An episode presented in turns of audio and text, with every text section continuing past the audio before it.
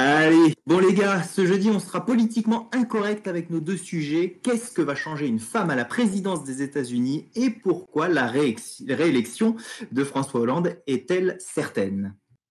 Mais Nico, euh, c'est pas ça l'émission. Hein. D'ailleurs, c'est bizarre parce que je reconnais pas le studio de Radio Rex. Ça ne devrait pas être gênant, mais bon, quand même un peu. Hugo, tu lui as changé ses piles, t'as mis, à jour le logiciel interne ou quoi là? On dirait qu'il est resté en 2016. Aussi, on peut se demander si François Fillon est l'avenir de la droite. Oui, oui, en effet, en effet, là, c'est... Bon, les gars, on a quand même les cartes en main. Hein. Euh, l'ampoule n'a pas grillé, j'ai l'impression, mais il faut lui faire sa mise à jour et ça devrait aller.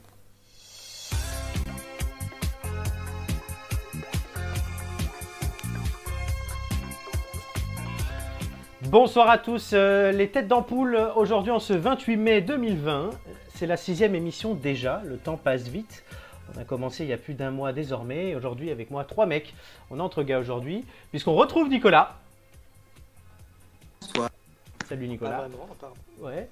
Et on accueille de nouveaux, mais que certains connaîtront déjà et reconnaîtront, notre ami Hugo. Bonsoir Flo, bonsoir à tous. Et le séducteur de cette émission, c'est Marc. Mmh, J'attendais la petite musique DSK, tu sais. Salut à tous J'ai pas mis la musique DSK. Voilà, bon, début d'émission un peu poussif. Nico a raté le départ. Moi, au moment où je devais parler, j'avais pas allumé mon micro. C'était un peu con. Euh, mais c'est pas grave, on est quand même là et maintenant tout est réglé, on va y aller. On est là pour une heure et demie tous ensemble, avec comme d'habitude des blagues, des jeux, des questions, des quiz, euh, des discussions, des débats et tout cela n'est pas piqué des hannetons, je le dis à chaque fois, ça fait quand même un, moment. Voilà. Et on n'est plus sur Radio Rec, Nicolas, je pense que ça y est, il a fait la mise à jour mais on est en direct. Mais ça, veut dire que je ne suis plus en master. Tu non, tu n'es plus en master, tu travailles, je crois. Ah Oh, ah bah, je travaille comme pas beaucoup de monde dans ce pays euh, avec tout ce qui nous arrive, mais oui, oui. voilà. les profs, les profs euh, travaillent énormément. Les profs travaillent. les profs et les collabs au chômage. ah, ans, ça commence. On, va se faire engueuler là, attention là. Par qui? Ah bah il y a Mélenchon qui va monter au créneau, Non, il y a Chloé qui nous dit salut sur euh, le chat. Voilà, pour l'instant c'est la. Ah bah, salut Chloé. Donc on s'est pas fait engueuler. Salut Chloé. Voilà. Euh, on va tout de suite commencer avec le sondage de la semaine. Ça laissera le temps, comme d'habitude, aux gens d'arriver. Euh, au-delà du cas de votre ville, êtes-vous prêt à aller voter le 28 juin? Alors on doit dire ici, il y a deux personnes, leur ville n'aura pas de second tour, c'est Nicolas et Marc, puisque les maires ont été élus brillamment au moins au premier tour. Mais là, la question n'est pas de savoir si le maire été élu au premier tour, parce que ça, il y a Google, mais de savoir si euh, bah, l'idée d'un vote le 28 juin nous emballe ou pas. Est-ce qu'on serait prêt à faire le déplacement avec les, risques et les règles sanitaires? Euh, On va demander Hugo d'abord, puisque déjà Hugo, il a un second tour. et parce que j'en un second tour. Ouais. Du coup, toi, est-ce que tu serais prêt à aller voter le 28 juin? Est-ce que ça te gêne pas?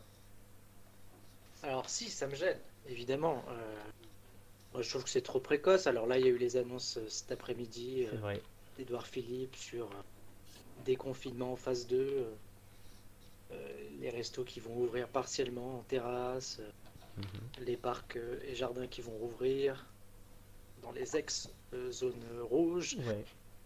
Mais bon, je trouve quand même qu'on est très encore très dans l'état d'esprit gestes barrières, lutte contre le virus on a encore des gens qui meurent euh, tous les jours, euh, plusieurs dizaines de personnes qui meurent tous les jours du, coronavirus. Donc, à mon avis, c'est trop tôt pour aller voter.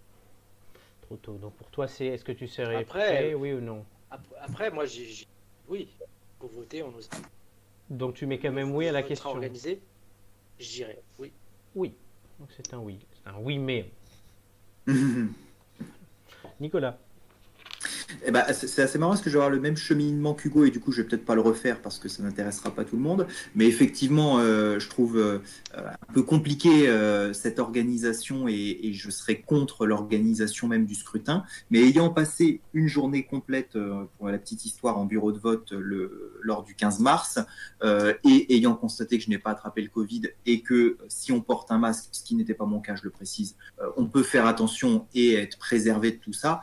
Oui, effectivement, j'irai voter s'il s'agissait d'aller voter, il n'y a pas de souci, j'irai. Maintenant, l'organisation du scrutin même, euh, voilà, je ne serais pas forcément favorable. Après, il faut bien organiser ces élections un jour et c'est pas plus dangereux d'aller voter que d'aller faire ses courses. Alors, c'est élémentaire et essentiel d'aller faire ses courses que d'aller voter, à part pour les puristes de la démocratie. Mais, mais voilà, effectivement, euh, bon, j'irai s'il fallait maintenant, euh, pour répondre à la question, mais maintenant, euh, l'organiser comme ça en pleine sortie de Covid, voilà, moi j'aurais dit, bon, bah, écoutez, pour les élections municipales, même si le mandat est très long, on l'a déjà fait, on le reporte jusqu'à 2021 et basta, quoi. Et on repart pour six ans après. D'accord. Alors sur le chat, on a déjà une première réponse, c'est non. Hmm. Quelqu'un nous dit non. Après, on nous demande effectivement s'il n'y a pas fait un second tour dans sa ville ou pas. Mais la question, je répète, on la pose bien indépendamment qu'il y ait un second tour ou pas dans votre ville. C'est sur le fait d'aller voter. Euh, voilà, si demain vous disiez pour voter même pour autre chose, le 28 juin, est-ce que vous le feriez? Donc, vous pouvez toujours répondre euh, dans le chat. Mais là, c'est Marc d'abord qui va répondre.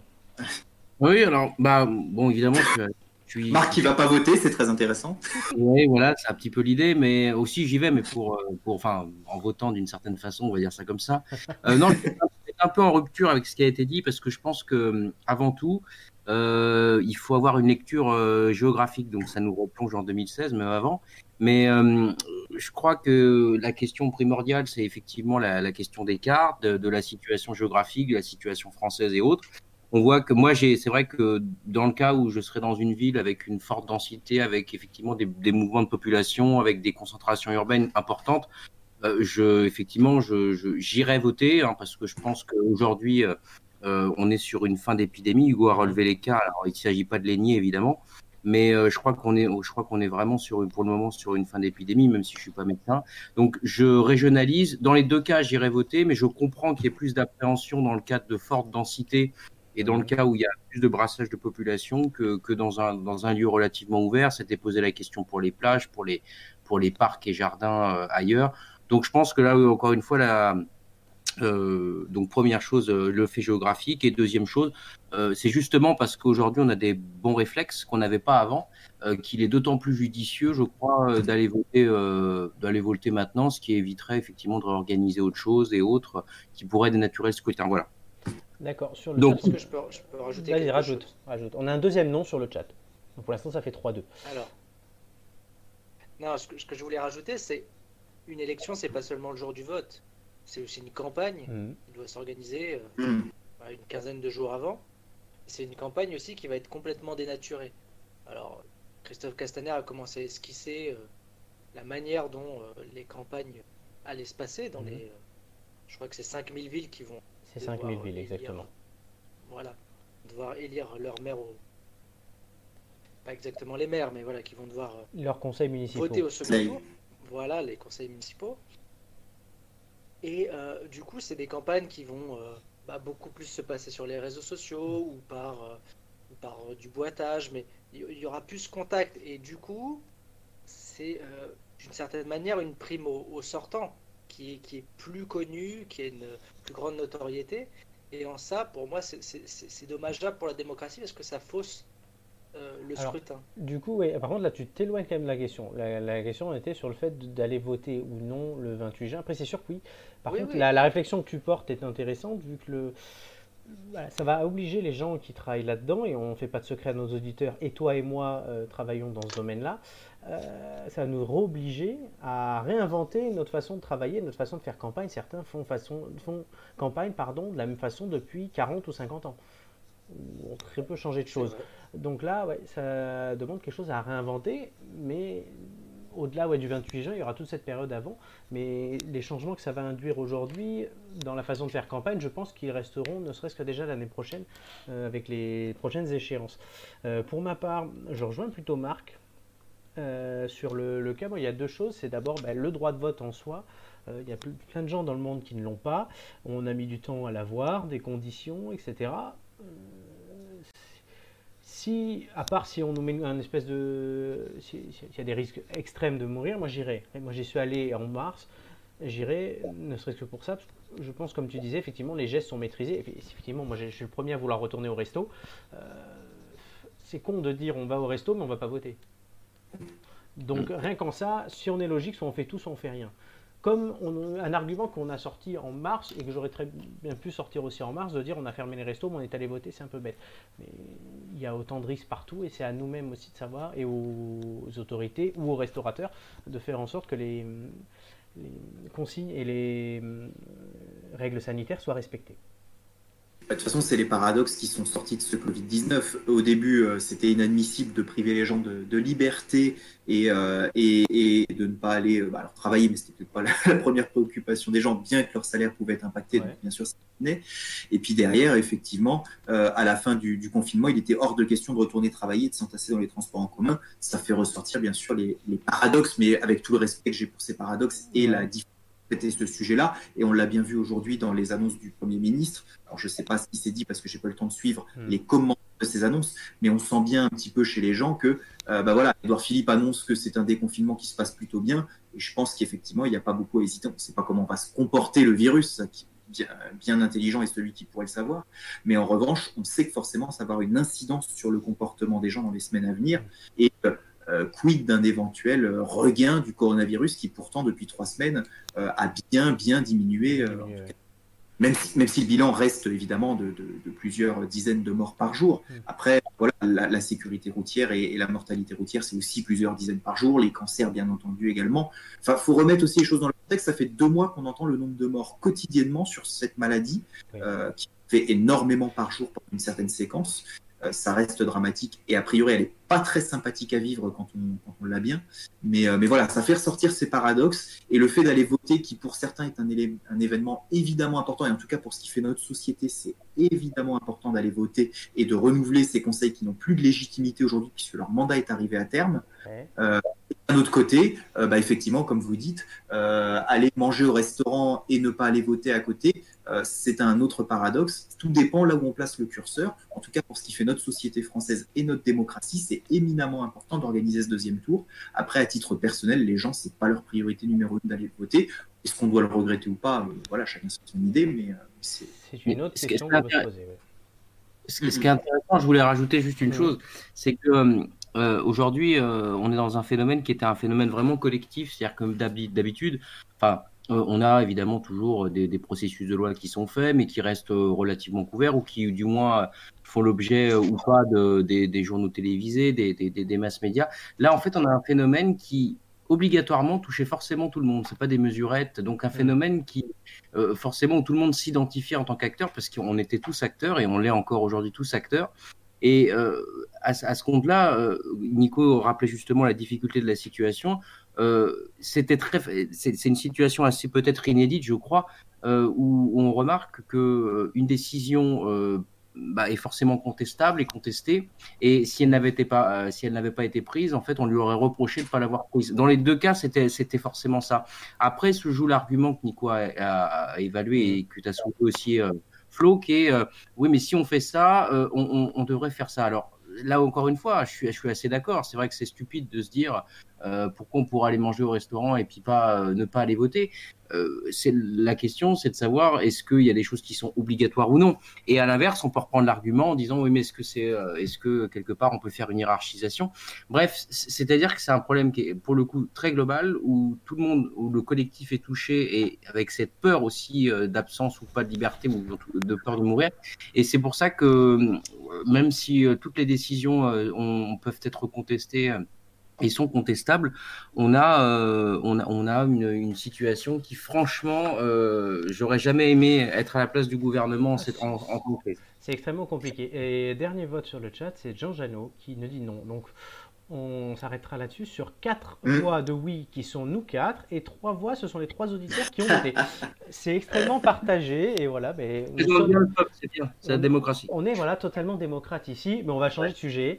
On va passer à quelque chose de, complètement différent et les auditeurs aussi peuvent jouer avec nous. Hein. C'est une émission très démocrate grâce à ces chats qui vous permettent de réagir en direct avec une question tout de suite. Je rappelle le principe hein, parce que Hugo et Marc sont peut-être un peu rouillés depuis les quelques années qu'ils faisaient ça avec moi. Euh, Nico l'a fait plus récemment, lui. Euh, les questions vous permettent de gagner des indices qui, à la fin, vous permettent de trouver une, personne mystère cachée dans l'ombre que vous allez devoir faire passer de l'ombre à la lumière. Et donc vous avez un chrono qui se déclenchera à la fin de ma question. Et on va, changer de sujet. Hein. S'il y a bien une situation dans laquelle on réagit tous à notre façon, c'est bien les ruptures amoureuses. On parle là en Chine, dans la province du Shandong. Une jeune femme a très mal vécu le fait de s'être fait larguer à quelques jours de la Saint-Valentin. Et elle s'est vengée là ces derniers jours. Euh, la relation avec son gars avait duré un an et celui-ci, donc qui est maintenant son ex, a décidé de rompre de façon unilatérale. Alors elle dit, ça m'a vraiment fait beaucoup de mal, mais il refusait de pleurer. Mais du coup, qu'est-ce qu'elle a fait pour se venger?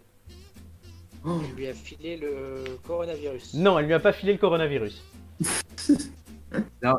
moi, j'ai la réponse, je suis tombé dessus par hasard. Ah bah, euh, Vas-y, Il faut la donner, Marco. La donner. Il me semble qu'il y a Ah une oui, faut histoire, la- pas des échalotes ou des oignons, elle lui a envoyé ça, il me semble. Elle lui a envoyé, c'est une excellente réponse de Marc, une tonne d'oignons devant sa porte pour le faire pleurer à son tour.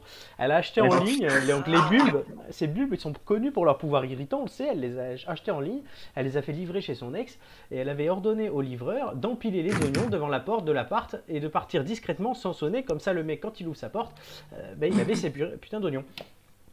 Euh, et- d'oignons Ouais, et donc elle, elle explique j'ai pleuré pendant trois jours et maintenant c'est à ton tour. C'est ce qu'elle a créé- Ah. écrit dans une note qui était posée sur les oignons. La vengeance a en tout cas laissé des traces dans le voisinage. Euh, une voisine a dit Je ne sais pas si son petit copain a pleuré ou pas, mais moi je suis choqué. Tout le quartier est désormais envahi par l'odeur pestilentielle Oh. des oignons en train de pourrir. C'est bien dégueulasse. Donc. Jean Janot avait la bonne réponse aussi sur le chat et Marc évidemment. euh, le chat. Voilà, les, rup- les ruptures amoureuses, c'est vrai qu'on est quand même tous euh, pas très égaux hein, face à ça. Je sais pas ce que vous en Euh, pensez. Il aurait pu faire une- des, des bonnes soupes à l'oignon ou des tartes à l'oignon. Il a une tonne de soupe à l'oignon. Ouais, mais ça, enfin, une tonne. Oh, une grosse. On peut innover, tu sais, euh, j'ai découvert assez récemment, je, je partage cette expérience culinaire si je peux me permettre. Euh, j'ai goûté très récemment les œufs de 100 ans. Est-ce que vous savez Ah ce que c'est que c'est c'est les œufs là qui sont tout- qui ont l'air pourris. Voilà, qui Ouais. sentent le soufre, qui sont effectivement et qui sont laissés dans, un- dans, dans une situation de fermentation et tout en Chine. Mhm. Donc c'est laissé euh, deux semaines. Et alors l'anecdote, bon, je vais, je vais un peu faire mon prou. C'est-à-dire, il, a, il avait une formule que j'aime bien. Il disait, vous savez, euh, comment on appelle ceux qui euh, apprennent une, une chose la veille et qui la récitent le lendemain tout le temps, les savants de la veille. Donc je vais le faire parce que j'ai cherché. Ouais. Effectivement, c'est euh, une histoire un petit peu coloniale où en fait on s'est rendu compte que tout le monde pensait que c'était des œufs pourris et l'expression venait de- du fait de dire voilà ces œufs on s'entend et non c'est un processus voilà qui, qui dure deux à trois semaines où effectivement on les laisse fermenter et ça donne ils sont enfermés dans une coque particulière enfin dans, dans, dans des produits particuliers ce qui donne cette couleur là et j'ai goûté Alors, et euh, je dirais que la céramique s'en souvient voilà pour être, euh, euh, voilà, je, je voulais soumettre et faire rire éventuellement les gens. Notre ami Marco et la gerboulade. Voilà, c'était c'était une expérience, voilà, parmi d'autres. Ah ben d'accord. ouais. Nico. Mais est-ce que t'es resté deux ou trois semaines aux toilettes ou pas Ah, ça a été ça a été euh, expéditif, euh, vraiment. C'est-à-dire que d'un seul coup, c'est arrivé. Tu sais, on se croirait un petit peu dans le sketch de Coluche avec les dragées Fuka. Ouais. Euh, voilà. Donc, euh, bon, faut pas être loin de chez, faut être chez soi, quoi. Après, est-ce Ou alors que- pas loin. Est-ce que quand tu montres une soupe à l'oignon à un Chinois, il n'a pas la même réaction? Ah, peut-être. Bah, bah, il faudrait poser la question euh, au médecin. Je ne sais pas. Peut-être que c'est Ah, possible. En tout cas, il y a sur, le fromage, il me semble, où là, effectivement, les, les, les Asiatiques, parce que je ne sais pas si c'était les Chinois, Mhm. avaient euh, de- devant l'odeur et, la, et le visu du Roquefort, avaient quelque peu. euh, euh, Comment dirais- tu, tu peux le dire. bien. il avait eu la gerbe. Ah oui, donc effectivement, les us et les coutumes, hein, euh, toujours quelque chose. Et voilà, une construction sociale, comme dirait Elias. Angie nous dit Rose, c'est parce que t'as pas goûté ça avec une bonne sauce soja. Ah bah euh, Visiblement, ah j'avoue c'est- les euh, ah bah et je bah, j'aurais dû ouais bah je, je suis moi je ne suis pas euh, je suis pas totalitaire je veux bien je veux bien réessayer vraiment je prends l'invitation Et- je prends l'invitation Enfin, voilà. Donc, cette invitation, on fera une, une soirée tête d'ampoule, puisque J est une de nos têtes d'ampoule. Et on Mm. fera une soirée, donc, euh, fromage versus œufs de 100 ans. Mmh, Alors, du coup, les gars, vous avez gagné deux indices. Puisque vous avez l'indice Ah. gratuit, Eh oui. Parce qu'on met, euh, on met quand même un indice gratuit, et vous venez de gagner, grâce à Marc, euh, un deuxième indice. Je vous suppose que vous voulez les écouter, les faire écouter, et les faire écouter, pardon, à Les nos faire auditeurs. écouter Ouais, les faire Ah bon écouter, et les faire écouter à nos auditeurs. Oui. Oui. Ah bah oui, oui, oui. Alors, donc je rappelle, il y a 6 indices à gagner, vous en avez déjà 2. Il y en aura 4 autres à prendre pendant l'émission. Le but, on les réécoutera tous à la fin aussi. Le but, c'est de trouver le, la personnalité cachée derrière ces indices. Donc l'indice 1, les deux premiers sont souvent les plus difficiles. Et ils le seront aussi aujourd'hui. Je vous laisse, laisse écouter le premier.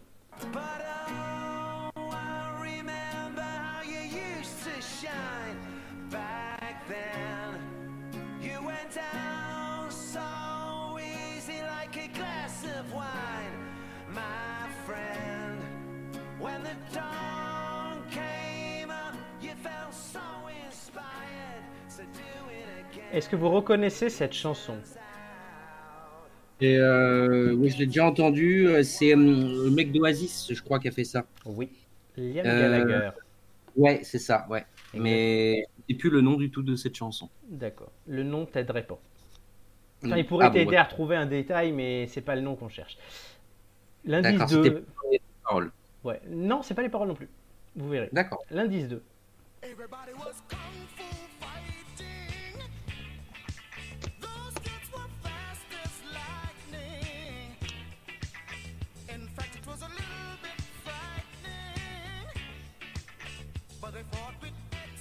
Vous n'êtes pas passé sur une radio musicale, vous êtes toujours dans Eh les oui. têtes d'ampoule, mais ce sont les deux premiers indices qui vont nous servir aujourd'hui à retrouver la personnalité cachée dans l'ombre. Donc le premier indice c'était une chanson, Marc l'a reconnue, de Liam Gallagher. Euh, je peux même te dire qu'elle s'appelle Once. Elle s'appelle va, Voilà. Et cette deuxième chanson, est-ce que vous l'avez reconnue, chers amis. Euh, Même dans moi, le chat. je, moi, je crois ça. je- alors, je- Bah dis, dis. Euh, Panda, non? Alors Je- c'est dans Kung Fu Panda, mais c'est pas ça. Non, c'est euh, comment il- euh, je sais plus. C'est un artiste. Euh, euh, je sais pas si c'est afro-américain ou jamais. Je sais plus comment il s'appelle. Je vais, te, Euh, je vais te dire, c'est ah, Carl, Douglas. Voilà, c'est ça, exactement. C'est Carl Douglas. Ouais, exactement. Mais si, je, ça. mais si je te le dis, tu te doutes que ça t'aidera pas. D'accord. Bon bah alors du coup, je ne sais pas. Carl Douglas, la chanson, vous l'avez reconnue, c'est Kung Fu Fighting. Ah. Voilà, donc voilà, ce sont les deux premiers indices, et là vous allez tout de suite essayer d'en gagner un autre avec les musiques de l'actu. Tout de suite. Donc les musiques de l'actu, c'est quoi? On passe un extrait, un peu comme on vient de passer là des indices, mais là ce sont des extraits. Il faut retrouver non pas le, pas un blind test, non pas le chanteur et tout, mais l'actualité récente qui est liée à ça. D'accord. Donc voilà. Donc la première musique, le premier son que je vous passe est le suivant.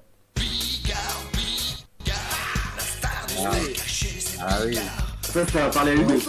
Bigard président. répond du coup? Alors Bigard, c'est quoi? Vous l'avez? Bah, Bigard C'est. Bigard qui a dit qu'il se présenterait peut-être en 2022. Et c'est une bonne réponse. Emmerder le président. En effet. Alors sur le chat, là, il y a une autre discussion qui n'a rien à voir avec ce qu'on dit, puisque euh, effectivement pour les autres 100 ans, on parlait de Tank Frère, et donc on me tense en disant qu'il faut que j'aille chez Tank Frère, mais c'est vrai que j'y vais souvent, donc ouais, voilà, ils sont en train de, de, de me demander mes habitudes. euh, voilà. J'aime aller chez Tank Frère, oui. Et Bigard, Non mais en tout, chez Tank Frère, ils vendent des, des œufs de 100 ans. je ne sais pas. Exactement. Oui, ah oui, tout à fait.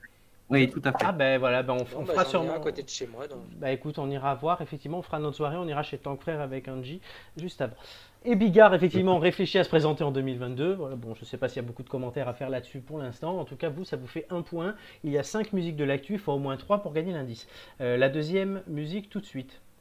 Il ne rentre pas ce soir. Le grand chef du personnel l'a convoqué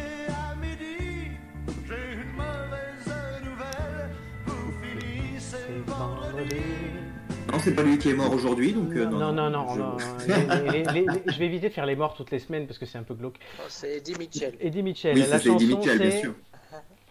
Il ne rentre pas ce soir. Oui, pourquoi Ouais. j'ai pris cette chanson Il ne rentre pas ce soir. Euh, Elle raconte quoi la chanson forcément. Non, pas Bedos. Elle raconte quoi la chanson Ah, Quelqu'un qui a plus de 100 km jusqu'à mardi Non. Non, non. pas. Ce qui raconte la chanson, je C'est The Info de la journée, pourtant, au-delà de Guy Bedos, honnêtement. Et des annonces du Premier ministre, si on enlève ça, c'est The Info de la journée. Bah, je sais pas, moi, Le nombre de chômeurs a augmenté de plus de 22% Ah oui en avril. Ah oui. Il ne rentre pas Oui, ce oui, soir, oui. en fait, c'est l'histoire d'un Ah. mec qui s'est fait virer. Ah, Ah. d'accord. Ah oui, non, parce qu'effectivement, et demain, il y a la nouvelle salve avec Renault qui va licencier du monde et, et, et l'aéronautique va pas bien non plus. donc- Renaud le chanteur? Non, Renault. Je pense pas qu'il y ait grand monde qui travaille auprès de Renault, même s'il doit y avoir une petite. euh, Il y a Pernod, il y a Ricard. Mais non, non, demain, demain, il y a les annonces de Renault, effectivement, et ça va accentuer probablement euh, Ça sent pas les problèmes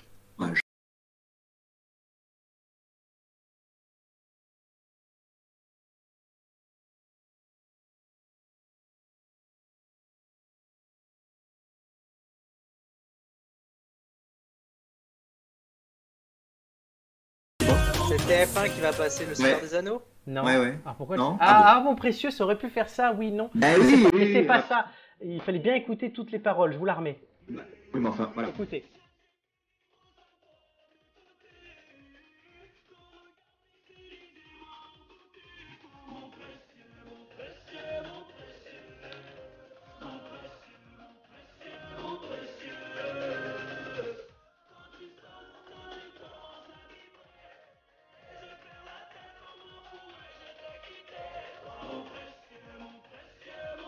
Vous avez bien écouté les paroles Il y a tout dans les paroles.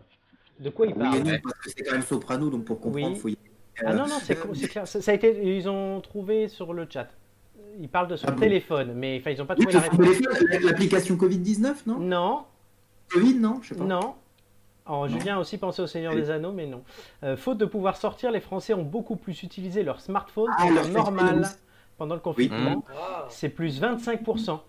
En Italie et en. Espagne, c'est plus 39 et 37%, Et respectivement. les réseaux ont tenu. Ouais, ouais, les réseaux ont tenu. Et en Chine, c'est plus 30% d'utilisation. Oh.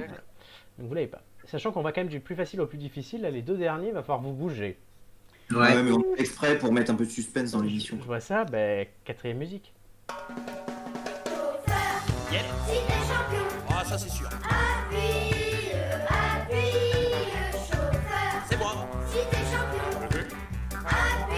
Ah, les- L'augmentation des, des vitesses euh, sur, euh, sur la route, non, pendant le C'est un, confinement c'est un fait divers qui est, qui est sorti ces Ah. derniers jours. Pardon. Je vais recentrer un Ah, peu. c'est euh, c'est Bourdin Oui, Bourdin. Excès de vitesse de Bourdin Excès de vitesse Ah, de Bourdin.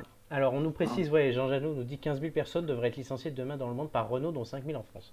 C'est c'est ça. Mais ju- juste un truc, la, la- Ouais. la rubrique L'actu en musique. Oui. À quel moment Jean-Jacques Bourdin fait-il l'actu Eh ben, parce qu'il a roulé ce week-end au volant d'une Audi Ouais. A6 limousine. Il a été contrôlé à la putain. 186 km/h sur l'A75 au niveau de Saint-Flour, où la vitesse est limitée à 130. Son véhicule a été immobilisé. Il a, sanction- il a été sanctionné d'une rétention administrative du permis de conduire. De plus, il n'a Eh pas ben. respecté la limite des 100 km liée au déconfinement et il a pris pour ça une amende de 135 euros. Bah, tu Bien fait pour Jean-Jacques Bourdin, le donneur de leçons. Comment Non mais euh, il y a un truc que je Il il y a le, le- deuxième. il y a, il y a- il y a un truc que je comprends pas, oui, parce que normalement les journalistes ont une carte qui leur permet d'aller absolument n'importe où, je crois, sans que les policiers puissent euh, leur demander où ils vont d'ailleurs. Alors, euh, est-ce Ah. qu'en est-ce qu'en ce moment c'est valable? Est-ce que Jean-Jacques Bourdin est un journaliste? Est-ce que le dimanche, ça compte quand tu reviens de ta maison de vacances? Je, je, je sais pas si, mais en même temps, il n'est pas censé prouver qu'il était censé bosser. Ouais. Donc, Ouais, euh, Si ça se trouve, il a été de bonne foi, c'est-à-dire que si ça se trouve, il a reconnu son excès de vitesse et il a dit qu'il revenait de sa maison de vacances, auquel cas il n'avait pas le droit. Ouais. Peut-être que c'est de bonne foi, à défaut d'être un bon conducteur, cas quelqu'un qui respecte les limitations, peut-être est-il de bonne foi et, et effectivement, il n'a pas cherché à truander non plus. Julien nous dit Ah, sur le bah, chat. Jean- il a tweeté. il a Jean-Jacques Bourdin a tweeté qu'il Il a dit quoi? il a tweeté. Oui, mais il a dit quoi? euh, Effectivement, effectivement, j'ai euh, été en excès de vitesse, mais par contre, euh, il a nié le côté euh, Ah. sans autorisation. machin. D'accord. ah oui. Après, voilà, est-ce que les flics ont voulu se faire Bourdin? Il y a peut-être de ça aussi. On ne saura pas la vérité. Et Julien nous dit Jean-Jacques ne respecte aucune limite, pas même avec ses invités. en tout cas, vous, ça vous fait un point. Et donc, ce qui veut dire que tout Merci, se joue pour l'indice, merci Jean-Jacques, sur la dernière musique. Musique qui, j'en suis sûr, fera énormément plaisir à notre ami Marco. Ah. Est-ce qu'on a le droit à l'aide du public? Non Jean-Jacques? J'ai eu des illusions et puis des Ah non. certitudes. Sardou. C'est ça. Et comme au C'est casino, Sardou, ouais. j'ai tout perdu d'un coup. De quoi il parle? T'as Casino, il a perdu Le l'argent. rouge au lieu du noir, le mauvais. Quelle est l'actu liée à ça? Pourquoi j'ai pris Sardo pour parler de ça? Hmm. J'ai rien vu passer. La dernière, elle est souvent tarabiscotée. hein. Ouais, ouais. C'est un décès, Casino- je vous les le dis. casinos vont rouvrir Non, c'est un décès. Los Ah, Quelqu'un est mort dans un casino. Non. Non. non, vous l'avez pas. Stanley Ho, Hong- hongkongais. Je me suis dit que Hugo l'aurait peut-être. Euh, le roi des casinos de Macao est décédé à 98 ans. Il est devenu milliardaire grâce au casino. Ah, Eh ben. Voilà. Bon, Et bah, c'était l'occasion de passer je du ne Sardo. connaissais pas Stanley. Ben moi non plus, mais j'ai découvert en lisant l'actu. Et Ah. ouais, ça m'arrive des fois. Et, voilà. Et je me suis dit c'était l'occasion de passer cette magnifique chanson de Michel pour Marco. Exactement. Bah, j'apprécie, j'apprécie. Mais oui, mais sauf que du coup, vous ne gagnez pas le troisième indice. Enfin, pas tout de suite. C'est c'est pas grave, c'est pour mieux se refaire. On, on- on commence en douceur, on est comme ça. nous. Bah, vous avez bien commencé puisque vous avez déjà deux indices, je le rappelle. Et donc voilà, Bon. vous- il vous restera encore trois possibilités de gagner des indices. On le verra plus tard. Mais en attendant, on va passer au test de la semaine. Euh, on n'a pas le jingle. Ah si.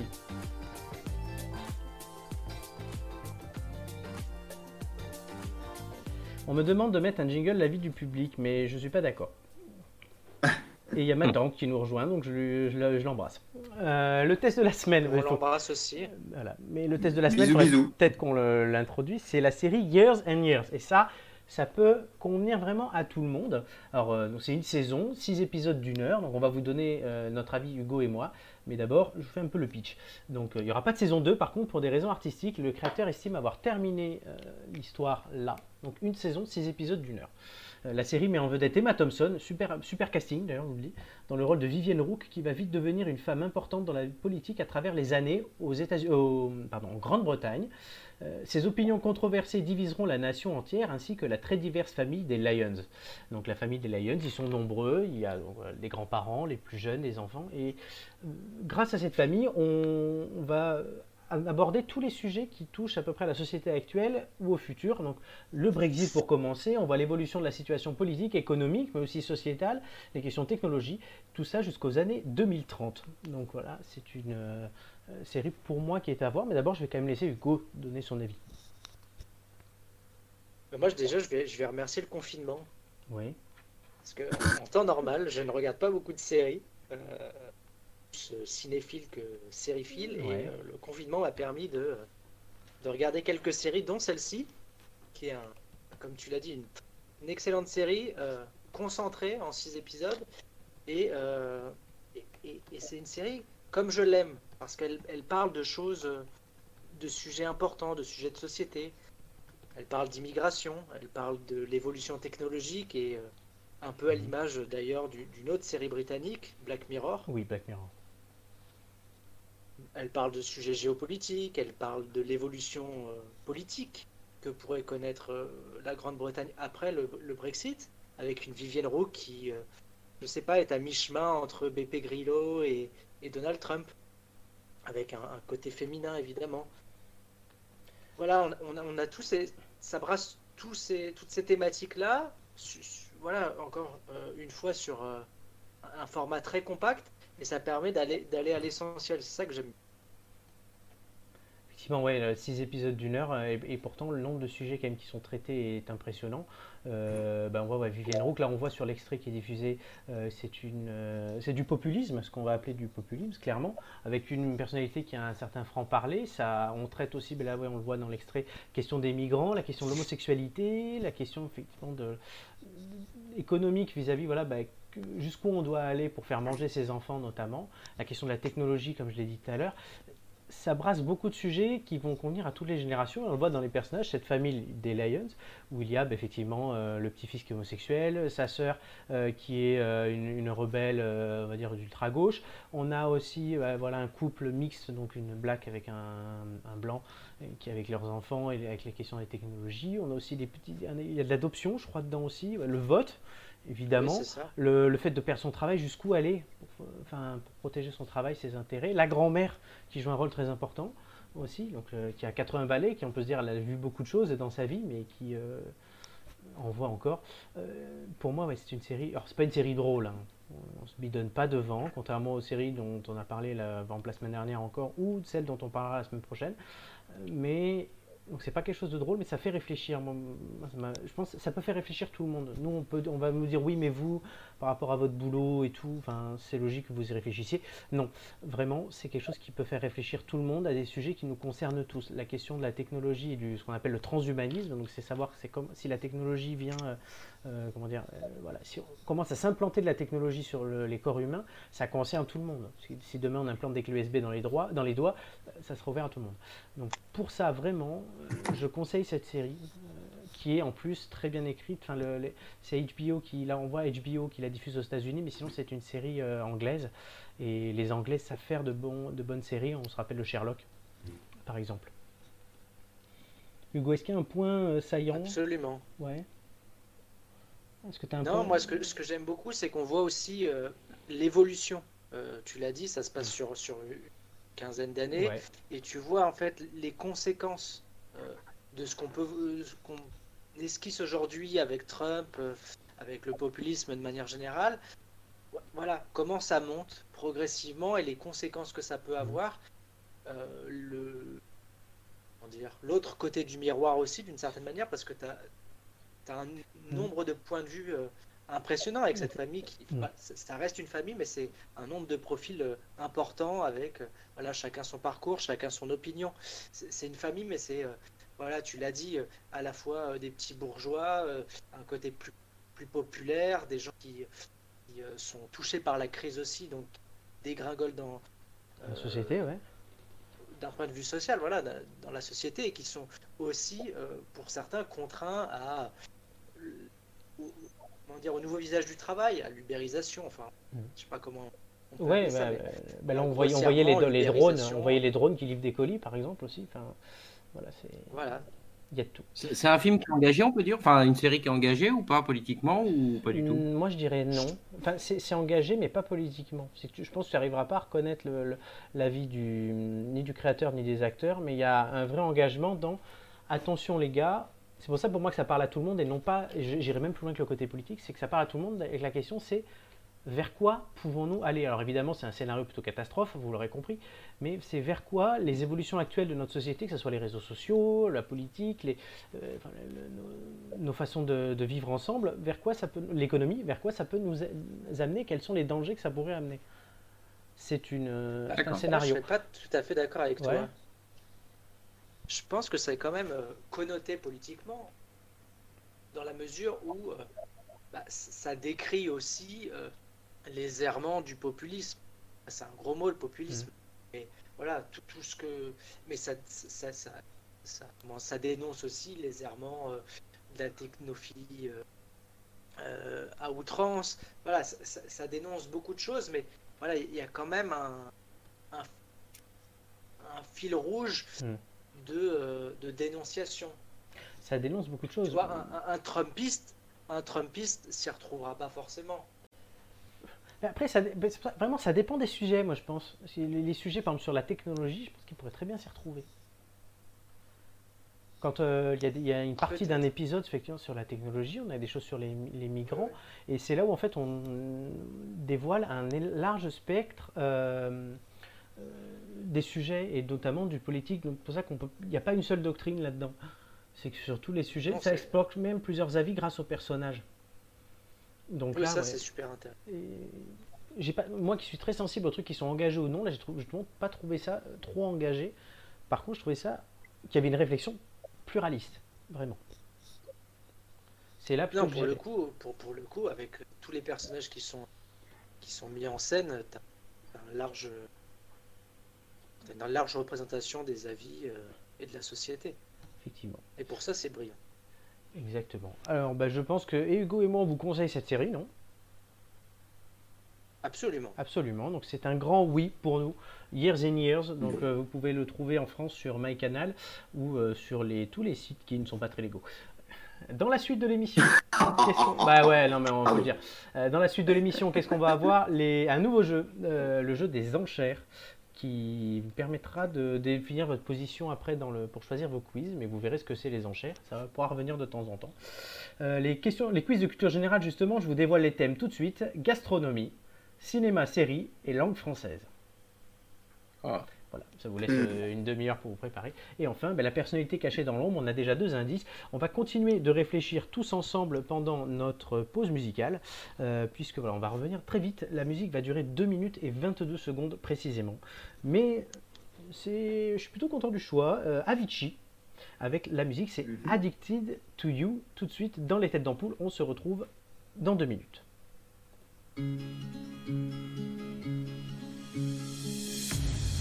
Don't know just how it happened. I let down my guard. Swore I'd never fall in love again, but I fell hard. Guess I should have seen it coming. Caught me by surprise. Wasn't looking where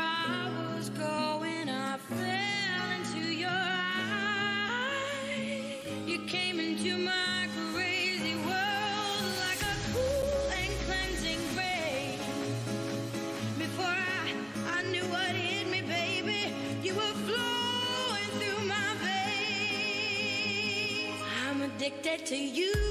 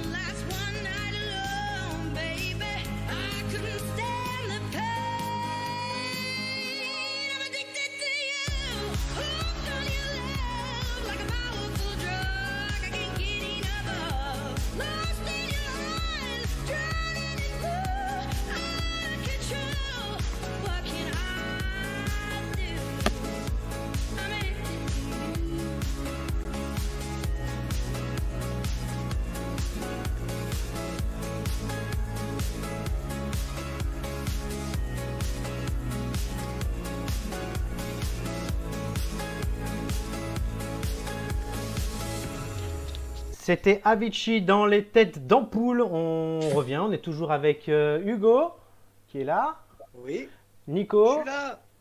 Oui, je, je suis là. Marco. Toujours là. Il est revenu à temps. On peut tout dire, il était aux toilettes. Et comme la musique Oh là là. est très courte, Il est allé voir comment se portaient les oignons. Non, les- les deux sont contents. alors, on t'entend un peu étouffé, mais on t'entend. Ah, pardon. Ah, c'est mieux. Là, je, je suis mieux là. Parfait. Et j'espère que tu es prêt, puisqu'il y a une autre question. Il y a encore un indice à gagner. Ah, Ça alors là, te- je suis. Ça devait se passer hier. Ça sera finalement samedi. Deux, ah, deux astronautes américains doivent rejoindre la station spatiale internationale à bord d'une fusée Falcon 9 développée par SpaceX, l'entreprise d'Elon Musk. Il s'agit d'un retour en grâce des Américains dans le domaine spatial qui ont arrêté leur programme officiel de navette Atlantis en 2011. La conquête spatiale, on le sait grâce à nos cours d'histoire, a battu pardon, son plein dans les années 1960 lors de l'opposition entre les États-Unis et l'URSS. Le pilotage exécutif du programme spatial américain était alors confié à un ingénieur qui s'appelait Werner von Braun. Mais quelle était sa particularité? Euh, il était borgne. Non, Il était russe. non, il était allemand. Ah, bah, oui. Ouais, non, euh, Euh, Sa particularité, l'ingénieur. Et il il n'avait jamais Bah, pas. Vas-y, bah bon. Vas-y, vas-y, vas-y. Non, non, j'ai rien. est, c'est, une identité euh, où il avait une capacité ou c'est. Non, non, c'est par rapport à son parcours. D'accord. Était. Je vous ai il déjà donné beaucoup d'indices. SS, J'ai pas entendu. dans l'armée allemande. Il avait été SS, dans la Wehrmacht. Non, t'es pas loin.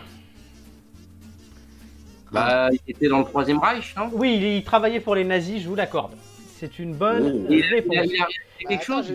Il était pas, non, il n'était pas soldat SS. Il a Ah, réalisé.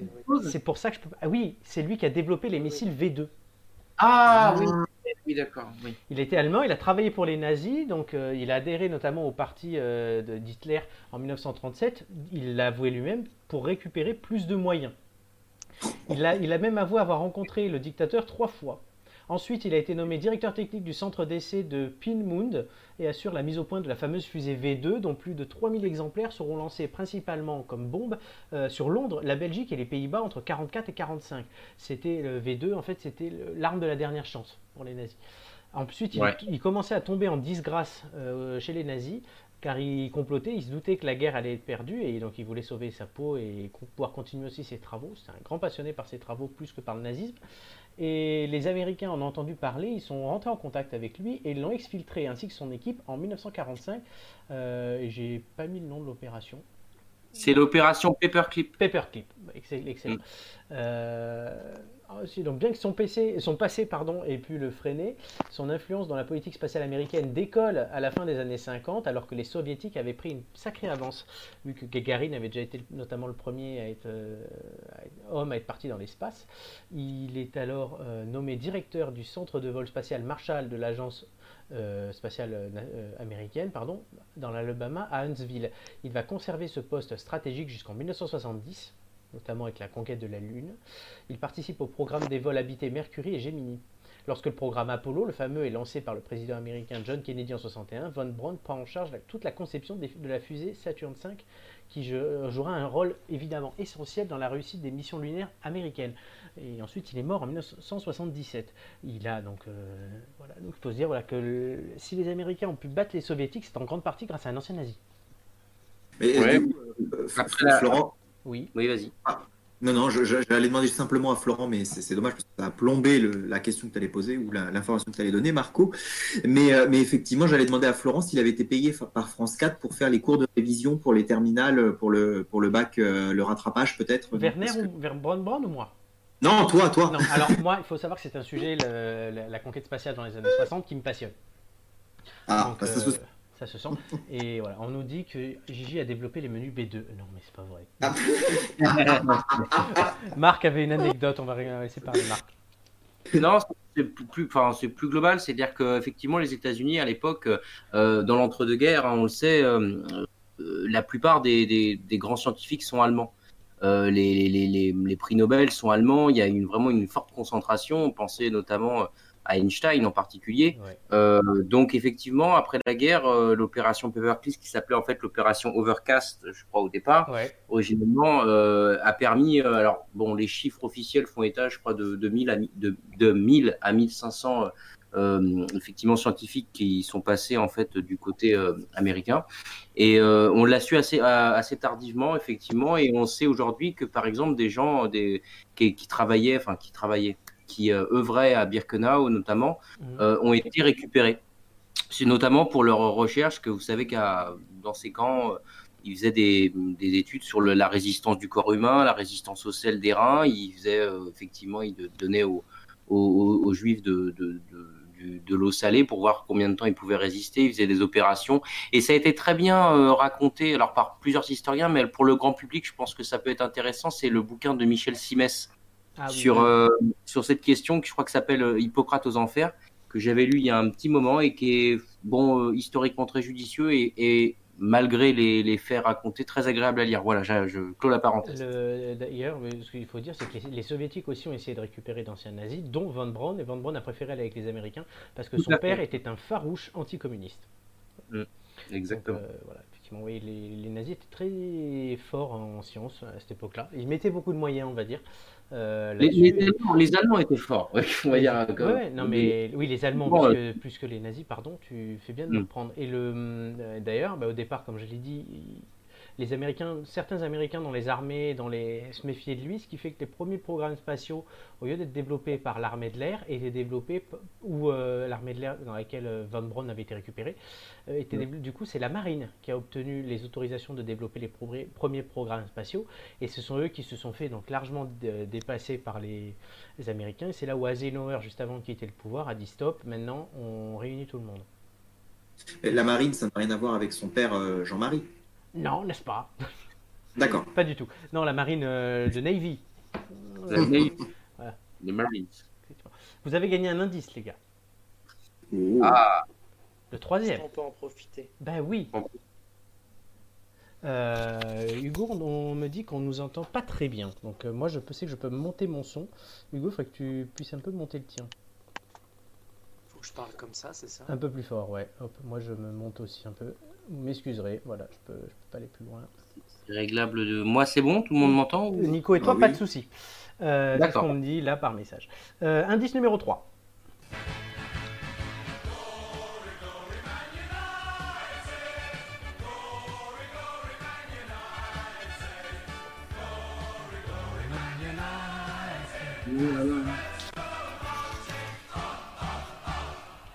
Alors, est-ce que vous avez reconnu le ce Ouais. son Qu'est-ce que c'est Je sens que ça va être sympa à la fin de Manchester l'émission. United. Manchester Ouais, United, c'est une bonne réponse.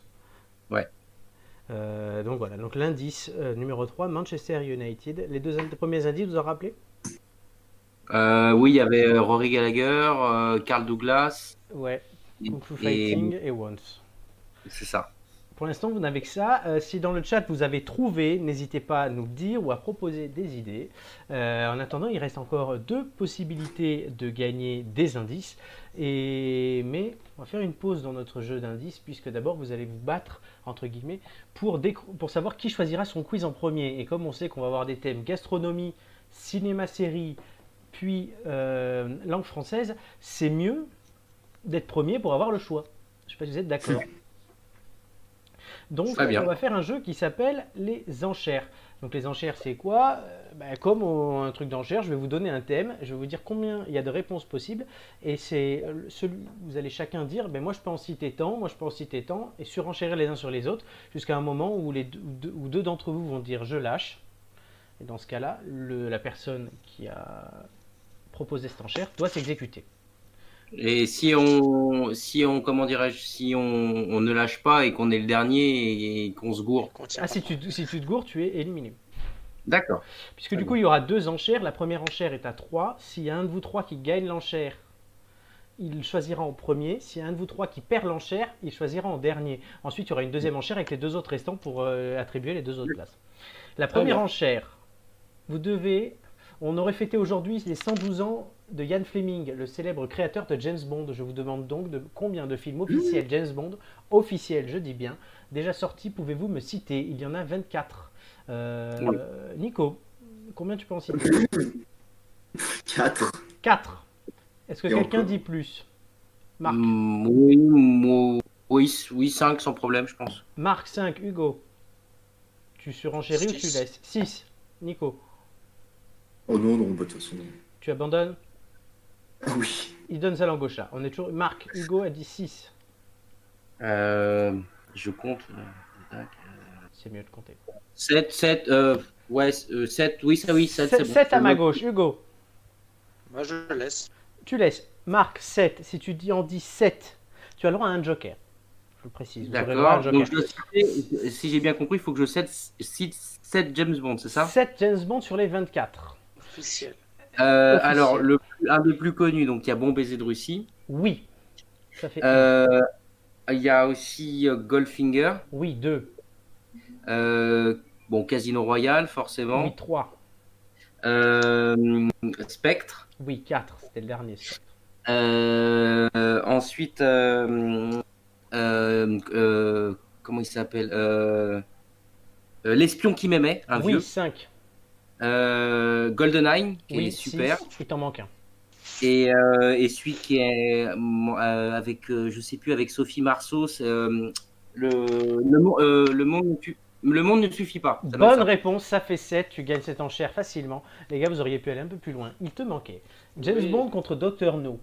Opération Ah oui, je- Tonnerre, Goldfinger, tu l'as dit. On ne vit que deux fois. Au service secret de Sa Majesté, Les Diamants sont éternels. Donc ça, tout cela, ce sont des films, sauf au service de Sa Majesté. Ce sont tous des films de Sean Connery. Au service de Sa Majesté, c'est George Lazenby qui fait James Bond. Ensuite, on passe au Roger Moore, Vivre et laisser mourir. L'homme au pistolet d'or, L'espion qui m'aimait, tu l'as dit. Moonraker, qui est la suite d'ailleurs du précédent. Rien que pour Ouais. vos yeux, Octopussy est dangereusement, dangereusement vôtre. Ensuite, on passe à Timothy Dalton, Tuer n'est pas joué, permis de tuer. Pierce Brosnan, tu en as cité euh, deux, si je ne me trompe pas. GoldenEye, Ouais. Le monde ne suffit pas. Il a aussi fait Demain ne meurt jamais et Meurt un autre jour. Ah oui. Et enfin. Daniel Craig en a fait quatre. Tu as cité le premier qu'il a fait, c'est Casino Royale, et le dernier, Spectre. Les deux du milieu, c'est Quantum en of Solace et. Skyfall. Ah, le Soleil et Skyfall. Exactement. Mais en tout cas, c'est bon. Donc, tu seras le premier à choisir ton quiz. Oula, j'ai as gagné peur. ton- Qui va, qui va sortir bientôt. hein. Exactement. Ouais. Et il y en a un qui sort bientôt, mais j'ai bien dit déjà sorti. Oui, oui, Et il y, a, euh, il y y en a un autre C'est aussi. le dernier qui va sortir normalement? Euh, je sais plus, je l'ai pas. Euh, Euh, euh, mourir peut attendre, ça doit être ça. ouais, crois. mourir peut attendre. Oui, c'est ça. Marc et Nico, euh, Hugo et Nico, pardon, vous jouez donc pour Oui. euh, savoir si vous choisissez votre quiz après Marc ou en dernière position, avec une deuxième enchère. On a récemment vu la création de deux nouveaux groupes parlementaires à l'Assemblée nationale, scission de la République en marche. Un groupe de sensibilité plus à gauche, qui s'appelle euh, Écologie, démocratie et solidarité, et un groupe Agir ensemble de sensibilité plus à droite. Cela en fait donc 10, et c'est un record sous la Ve République. Je vous demande de me citer le plus de présidents de ces groupes. Deux groupes ayant des coprésidents, cela fait 12 noms. Euh, Hugo, combien peut-on citer sur les 12 Euh, un groupe. 1. Nico. Oh bah deux. 2. Hugo. Euh, 2 une fois. euh, Trois. 3. Nico. Euh... Ouais, bah 4 pour le jeu. mais 4. enfin, Hugo. Les présidents de groupe. Des présidents de groupe. Il y en a 12.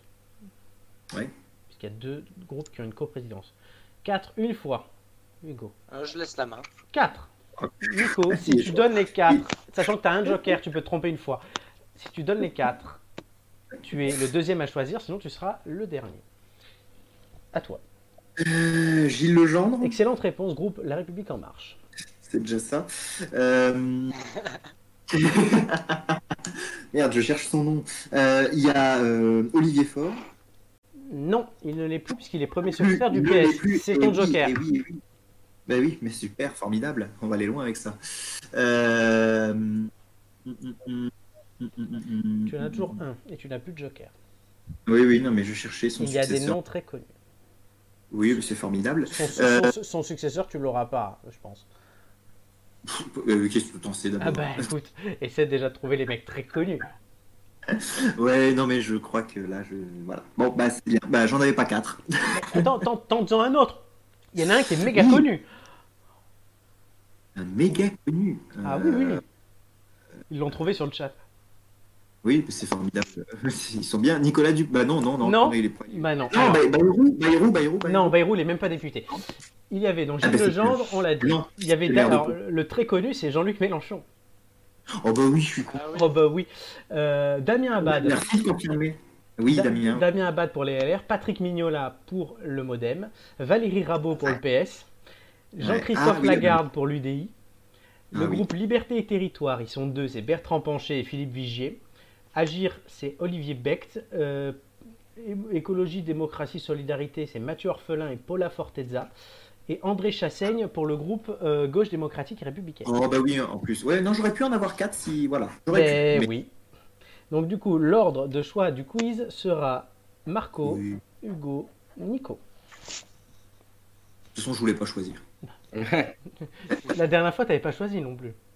Non plus. Non, il faudrait peut-être que tu choisisses si tu veux augmenter. Oui. Alors, on va passer à une question tout de suite. Pour essayer de gagner encore un indice, puisqu'il y a déjà des propositions dans le chat. Il y en a eu une. Vous pouvez nous en proposer d'autres, même si Julien tout à l'heure nous disait qu'il voyait rien. C'est Jean Janot qui a donné une proposition, je ne vous la donne pas, puisque vous devez quand même réfléchir par vous-même. Mais la question, en attendant, on va se plonger il y a 361 ans, donc en 1659, le 28 mai, Louis XIV, roi de France, accorde à David Chailloux, premier valet de chambre du comte de Soissons et mari de la nièce de Mazarin, qui était le premier amour du roi, le privilège de fabriquer, de vendre et de débiter un produit bien spécifique dans tout le royaume de France pour une durée de 29 ans. Je vous demande de deviner quel produit. Un vase? Et, Non, euh, pas un qui, euh, j'ai j'ai préparé un. euh, il est chocolatier. Oui, c'est une bonne réponse, c'est le chocolat. Euh, J'ai préparé. Un, alors, faut tirer un coup de chapeau à la réforme, à la réforme du du baccalauréat sur les programmes, notamment de première, qui accentue sur la moderne maintenant. Du coup, Ouais. euh, voilà. Ça. On précise que tu es prof d'histoire. Ouais. Oui. Donc voilà, c'était logique que tu trouves quand même cette réponse. Donc effectivement, Ouais. le chocolat. Et bon, tu voulais, tu m'as fait peur parce que tu voulais tirer un coup de chapeau et j'ai cru que tu n'allais pas dire chapeau. Mais non, c'était euh, de mémoire, euh, enfin de ce que j'ai de ce que j'ai lu sur la période, c'est qu'en fait il était, euh, enfin il était considéré comme le chocolatier quoi du de, bah, de Exactement. Louis XIV. Et voilà quoi. Je vais reprendre mon explication puisqu'on loue sur le chat mon côté Stéphane Bern. Il faut donc deux ans de- depuis ce jour-là à Chailloux pour ouvrir sa première boutique à Paris, rue de l'Arbre Sec. Rue de l'Arbre. Sec, c'est là où il y a d'ailleurs un, le- le- il y a un- il y a un musée très sympa, rue de l'Arbre Sec à Paris. Euh, Jusque-là, seuls les aristocrates le dégustaient en catimini dans leurs palais et hôtels particuliers. Il fabrique son chocolat, euh, dans une boutique avec des fèves reçues d'Amérique. Il les grille dans une bassine, les pile au moyen d'un lourd cylindre de fer de sa propre fabrication, qu'il fait rouler sur une pierre chauffée et inclinée. Il propose ses breuvages chauds bien mousseux, comme il est de règle de consommer le chocolat à l'époque par les Aztèques. Il vend également pour accompagner ce breuvage des gâteaux et des biscuits. Alors, en France, vers 1620, plusieurs familles d'importateurs s'installent au Pays Basque, plus précisément à Saint-Esprit, à deux pas de Bayonne, où elles font venir leurs fèves d'Amsterdam et du Venezuela. C'est pour ça que même encore aujourd'hui, il y a une grande tradition de chocolat au Pays Basque. Le souverain, lui, Louis XIV, donc ne prise pas vraiment le chocolat. Il dit cet aliment trompe la faim mais ne remplit pas l'estomac. La marquise de Sévigné a noté dans ses carnets il vous flatte pour un temps et puis vous vous allume tout d'un coup une fièvre continue. Donc pas des grands fans de chocolat. Non. Tant mieux Bah, pour c'est nous. comme ça qu'on a inventé les granolas, quoi. Exactement. Et la marmotte met le chocolat dans le papier d'alu. C'est ça. Exactement. Ouais, Moi, j'aimerais bien savoir, Oui. c'est quoi ce muté rue Alors attends, c'est c'est bien parce que de l'arbre sec, euh, il y a eu une expo Gueuluc, il y avait une expo Gueuluc il y a quelques années. Euh, le musée en herbe, il s'appelle. Ah oui. Le musée en herbe, il est tout petit, il a quatre pièces, mais souvent ils font des expos d'une qualité euh, vraiment euh, pointue. Notamment, il y avait une expo au Gueuluc, euh, détournée des œuvres d'art très connues, et souvent les œuvres d'art étaient à côté. Ils mettaient une, soit une copie, soit même l'œuvre d'art originale, de peintres souvent contemporains, de peintres qui euh, souvent même ont donné leur accord à Gueuluc, donc où il y avait bah, l'œuvre originale et l'interprétation par Gueuluc. Donc euh, ça. Soulage lui avait refusé tellement que Gueuluc, qui était donc énervé que Soulage refuse euh, cet hommage, il avait donc mis euh, le motif de Soulage, c'est des bandes rouges et noires d'un certain millimétrage. Si tu rajoutes 3 mm à la bande, ça n'est plus le motif de Soulage et tu peux l'utiliser comme tu veux. Du coup, il avait décoré comme ça les toilettes du musée. Avec, sur la porte des chiottes, donc quand tu étais assis pour faire ton affaire euh, et pour vider le chocolat que tu as mangé le matin, il y avait la lettre de refus de Pierre Soulage. Voilà, donc ça c'était le petit, le petit easter egg de l'e- l'exposition, mais sinon il y avait, euh, il y avait du Vasarely, il y avait, euh, euh, il- y en avait plein. Euh, il y avait... Non, attends, c'est pas Soulage, c'est Buren, pardon. Soulage lui avait accepté. Mais du coup, la blague ne marche plus. Et si Buren c'est les colonnes avec le, les Oui, mais Ah oui, Soulage, oui, non, oui. Bah, c'est peut-être pour ça que j'ai fait la confusion. Mais en tout cas, bah, et l'expo était sympa, et donc le- c'est là où j'avais découvert le fameux musée, la rue de l'Arbre Sec à Paris, avec ce musée en herbe. Mais on parlait de chocolat, je crois, au départ. Je m'égare. Mm, mm, mm. Chocolat. Alors là, est-ce que, est-ce que vous mangez beaucoup de chocolat, vous, en ce moment là Est-ce que ça, le- le- les périodes récentes vous ont augmenté, augmenté votre, euh, la- votre consommation? Moi, j'aime bien manger mon petit, mon petit carré de chocolat avec mon café, donc je te répondrai oui, mais comme d'habitude. Donc, euh, Ouais, moi aussi, j'ai toujours, euh, toujours, euh, ouais, euh, j'en mange tou- toujours un carré, mais du chocolat très, très, très fort euh, à 99 ou 90. Ah oui. J'aime bien. ouais, ouais. Je, je- généralement, je mets ça sur de, sur des, sur des pancakes que j'étale et tout. C'est très bon. Puis apparemment, bon, ça n'a pas changé par rapport au XVIIe siècle. Euh, il paraît que c'est antioxydant, donc pour la Ouais. santé. bon, c'est pas utilisé à l'époque euh, comme à l'époque pour les médicaments, mais, euh, mais en tout cas, ça aurait des vertus qui, enfin, si on prend du chocolat euh, très fort, euh, aurait des vertus antioxydants. D'accord. C'est je, suis le seul- je suis le seul à avoir un pot de Nutella chez moi. J'ai arrêté Euh, Là, quand j'ai une fois, j'ai essayé effectivement quand j'étais bon, bon, il y a un moment, mais j'en mange plus. Mais quand effectivement on- j'avais mis, euh, j'avais mis ça au micro-ondes pour voir ce que ça donnait, et j'avais vu qu'en fait c'était de l'huile au chocolat. Et du coup, j'ai effectivement, mais ça reste merveilleusement bon évidemment. Oui, c'est ça le problème, c'est que c'est bon, mais c'est pas bon. Moi, j'ai Voilà. dire que le, le Nutella, j'ai même euh, la pâte à tartiner avec ses petites couleurs euh, blanches et, et, et- et noires, enfin marron. Et j'aime bien le blanc de la pâte à tartiner aux noisettes, c'est excellent. C'est quoi ce quoi truc bicolore? C'est du moisi? Tu connais pas la pâte à tartiner? Mais non, Ah oui, c'est une, espèce de pâte à la noisette. Donc, je crois que ça ils ont même rajouté de la couleur. Dis la marque. Hein. euh, Ah, j'en sais rien, ça s'appelle pâte à tartiner. Hein, tu trouves ça où? Oh, bah, partout, dans tous les magasins. Ah ok, bah tu m'en montreras. Mais pour ceux qui, alors je, je- juste pour ceux qui voudraient éventuellement euh, changer et tout, vous pouvez acheter de la, de la purée de noisettes. Ça, ça vaut, un- ça vaut un peu d'argent. C'est juste des, de la- des noisettes qui sont euh, broyées euh, très très très finement, donc ça fait de la purée de noisettes. Et pour le sucré, parce que c'est un côté un petit peu amer, Mhm. vous mettez du sirop d'agave dedans et en fait vous avez un, vous avez un Nutella qui est Maison. hyper, hyper healthy quoi. C'est, enfin là pour le coup, on est, c'est Il y a super pas de bon. chocolat là-dedans. Enfin ça, non mais ça fait pâte à, tar- pâte à tartiner, ça que je veux dire. D'accord, oui. Mais c'est vrai que du coup, il nous manque le côté chocolat. Il- Mais bon, ça, fait Nutella quand même, voilà. D'accord. Parce que tu as cité le Nutella, donc je, je précisais. Ok. Et Hugo, euh, chocolat ou pas? Pas Vis- tellement. vis- Il y a un Mais kiff j'ai- sur le mais Nutella j'ai dans le chez chat. moi- hein. Mais j'ai chez moi quand même un, un, un simili Nutella euh, bio. Le, nu- le Nut est bio. Voilà. Revoir les gars. Un- Une pâte à tartiner chocolat noisette de chez euh, Jardin Bio. Ah oui, la marque Jardin Bio. Voilà. Bah voilà, au moins on Sans de publicité. Bah non, mais de toute façon, on dit ce qu'on veut, on n'est pas lié par le CSA, donc on peut dire toutes les marques, on peut dire donc toutes les grosses marques qui nous font du mal avec des produits bourrés de merde. Donc euh, Ferrero, Nutella, euh, Kinder et toutes ces conneries. Voilà, mais alors on nous dit marque à 99%, c'est plus du chocolat, c'est un produit désinfectant qui élimine toutes les bactéries. Non, Non, je- je- la mer, mais quand on aime l'amertume, ça passe. hein, franchement, Il bouffe, moi, une marque bouffe de la chloroquine, voilà. Le côté raoulien, j'aime bien. Il est Chloro- Raoul, Raoultien. Un peu de chocolat à Lint, euh, 99, c'est pas mal, ça le fait. Oh putain, t'imagines. On va refaire une deuxième pause et là vous allez vous préparer les gars puisqu'il y aura, et même dans le chat, et nos auditeurs vont se préparer puisqu'il y aura les quiz de culture générale. Je rappelle les thèmes. Euh, gastronomie, justement, cinéma-série et langue française. Marc aura l'honneur de choisir en premier. Alors là, Pierre, il se lâche sur le chat, juste, il dit il y a de la choco-roquine, ou j'ai des bidons Oh. d'huile de palme à ma maison, ça fait le café. Voilà, ouais, euh, c'est inspirant. Mais voilà, mais là il va falloir vous préparer donc pour ces trois thèmes, ce quiz, euh, pour essayer de détrôner Mathieu qui est en tête euh, du classement, ou de ne pas descendre en dessous de Romain qui est dernier. Mais avant ça, on va faire une petite pause en musique puisque c'est Trinix qui fait un feat Et avec a- personne. Oui. On n'a pas notre, notre indice? Ah putain, mais si. Oui, C'est bien de même. me le rappeler. Ah ben oui. Indice euh, Le 4 premier. Indice 4 Ouais.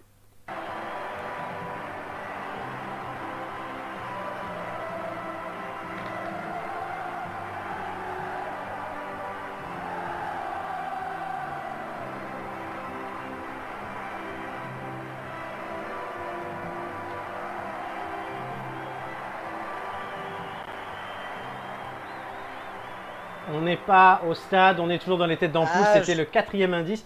Euh, D'ailleurs, oui, j'ai beau Je me marquer. pense que je l'ai. Ah, alors note-le, on le verra après. Euh, a- J'ai beau marquer révélation de l'indice en gros sur mon conducteur, euh, je le loupe à chaque fois celui-là. Mais en tout cas, Non, ça mais vous fait. 4 indices, c'est bien de me le rappeler. Et la musique, je commençais à vous dire que c'est Trinix qui disait feat, euh, qui faisait un feat pardon avec personne. Et je pouvais très bien vous dire le nom de la chanson si- si je voulais passer l'indice plus tard, puisque le, la- le titre de la chanson c'est Je m'en fous. Je m'en fous et on se retrouve dans 2 minutes 30. Parce que je m'en fous. Parce que je m'en fous. Ce soir tout le monde boit du noir. Pourquoi j'ai pas la même envie moi? Je vois le blues dans le regard. Plein de choses se trimballent et je vois que ça va mal. Je crois que je suis heureux parce que je m'en fous. Finalement, je suis heureux parce que je m'écoute, c'est tout. Je crois que je suis heureux parce que je m'en fous. Finalement, je suis heureux parce que je m'écoute, c'est tout.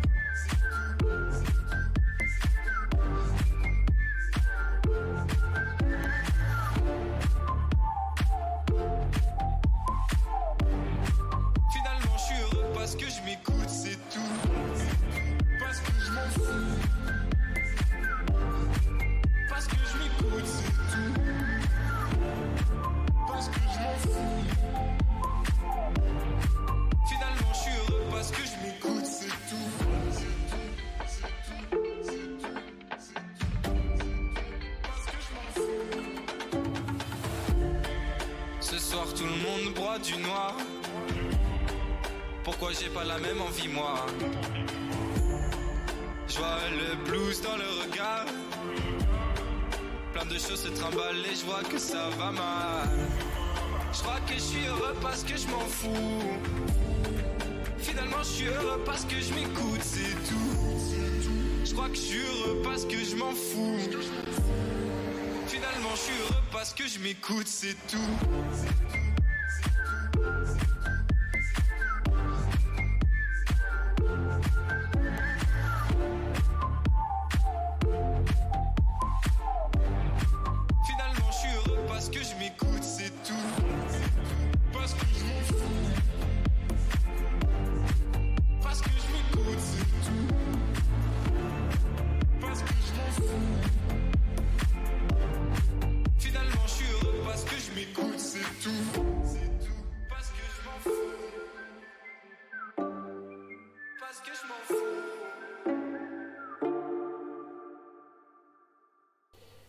C'était. euh, comment il s'appelle? Trinix. Fit personne, euh, je m'en fous. Alors est-ce qu'on s'en fout? Euh, J'en sais rien, moi non, mais on s'en fout pas d'être là, puisqu'on est toujours là les têtes d'ampoule. Marc, Hugo et Nico, vous êtes là? Ouais. Oui. Oui, tout le monde est là, je vérifie que mes toujours règles. là. Je vérifie que mes réglages aussi en même temps fonctionnaient. Euh, c'est quand même plus pratique. Et tout de suite, ben, on passe à un des moments les plus attendus de cette émission, le quiz de culture générale.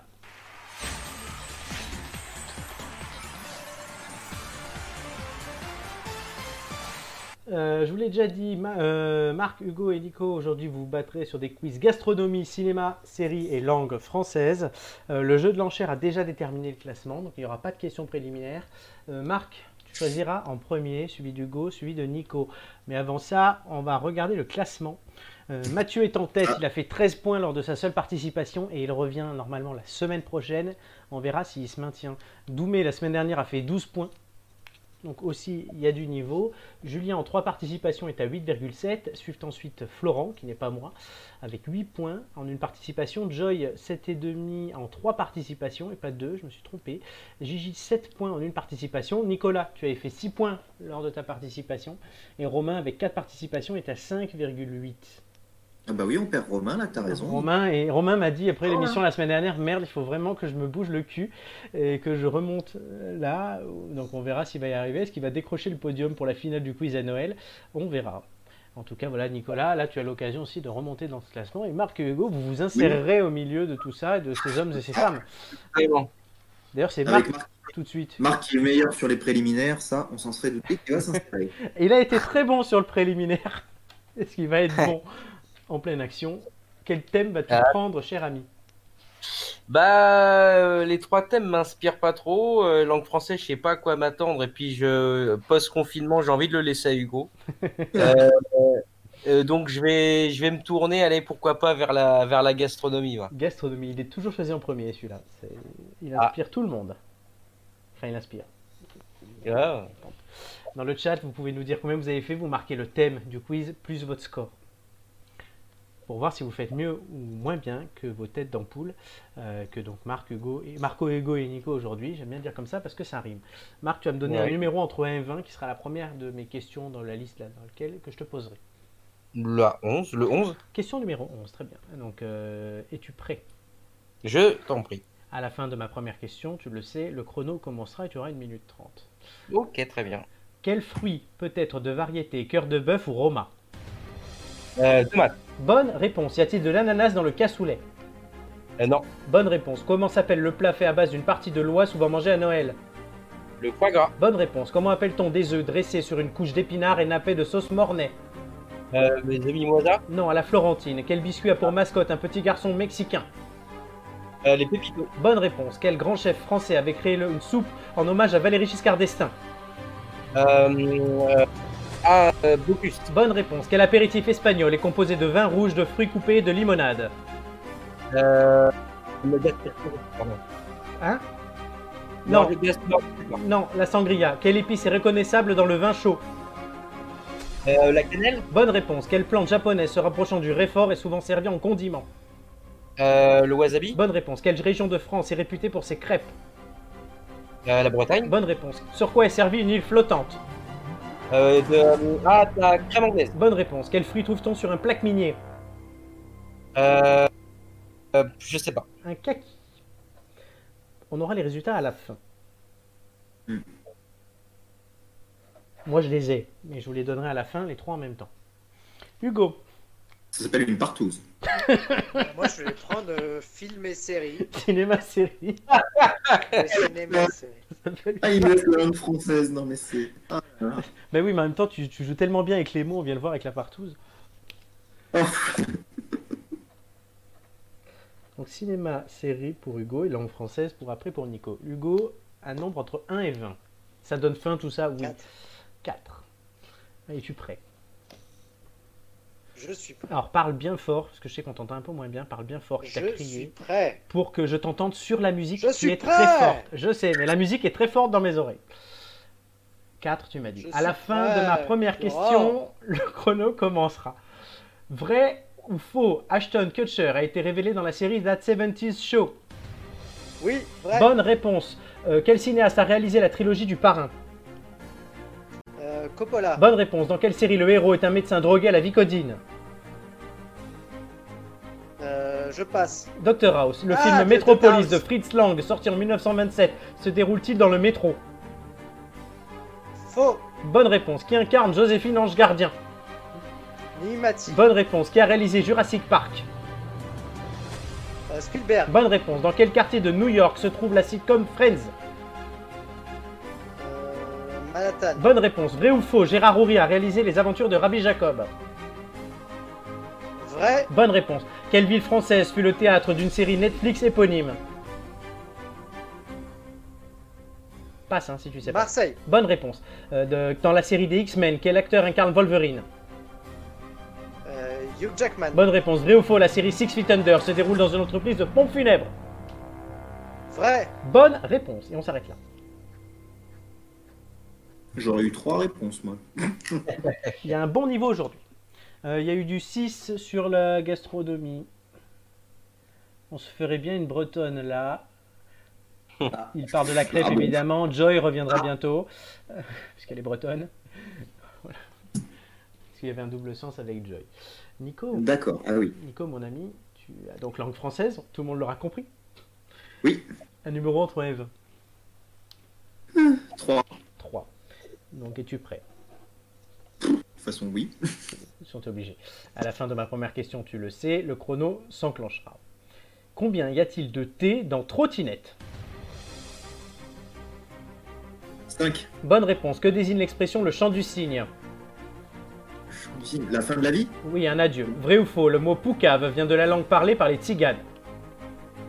Vrai Bonne réponse. Euh, le pot parallèle compte combien de L?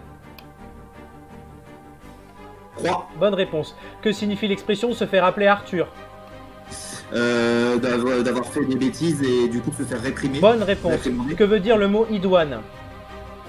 Douane. Euh, identique. Oui, bonne réponse. Le mot bisextile prend un ou deux S Euh, un? Non, deux. Vrai ou faux Le mot douche nous vient de l'italien. Vrai? Bonne réponse. Un film à grand public, à gros moyens, généralement hollywoodien, est aussi appelé un? Un, un, un blog. Un, un quoi? Je passe. passe. Un blockbuster. Que veut dire avoir le seum Ah, c'est que j'avais.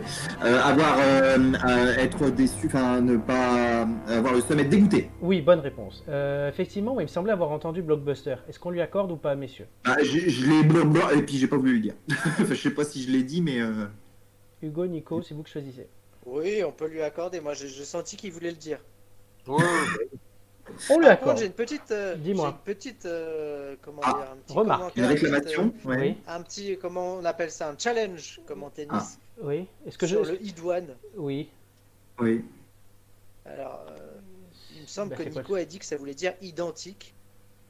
Alors, Nico, qu'est-ce que tu as dit? Parce que j'avoue que j'ai... il me semblait avoir entendu Je- un truc, mais j'étais pas sûr de moi. Oui, je sais pas si j'ai dit autre chose ou si j'ai dit que ça, mais effectivement, j'ai dit euh, identique, oui. Alors, non, c'est pas identique. Idoine, c'est- ça veut dire. euh, Adéquat ad- et adapté. Ad hoc. Ah, adapté, oui. Donc, bah, tu fais... Mhm. donc, donc, on va- donc, on te retire ce point-là. Oui. Et on lui Merci, donne- Hugo. On lui donne l'autre. Bon. Les On scores, sent le seum. On sent le seum chez Hugo. on sent le seum. Mais non, Oh, c'est pas du vous allez voir pourquoi. Non, mais pas c'est pour. ça. Aurait été Je intéressant. rebondissais Chloé sur. euh, a fait 4 en cinéma série. Messieurs, je dois vous dire que les scores aujourd'hui sont très serrés. Oula. Moi, j'ai fait 4. Non, Chloé a fait 4. Ah, Toi, tu as fait plus, je te l'annonce. Mais combien as-tu fait? Euh, Regardez bien l'écran, ça va apparaître. De toute façon, je vais le dire. Roulement de tambour.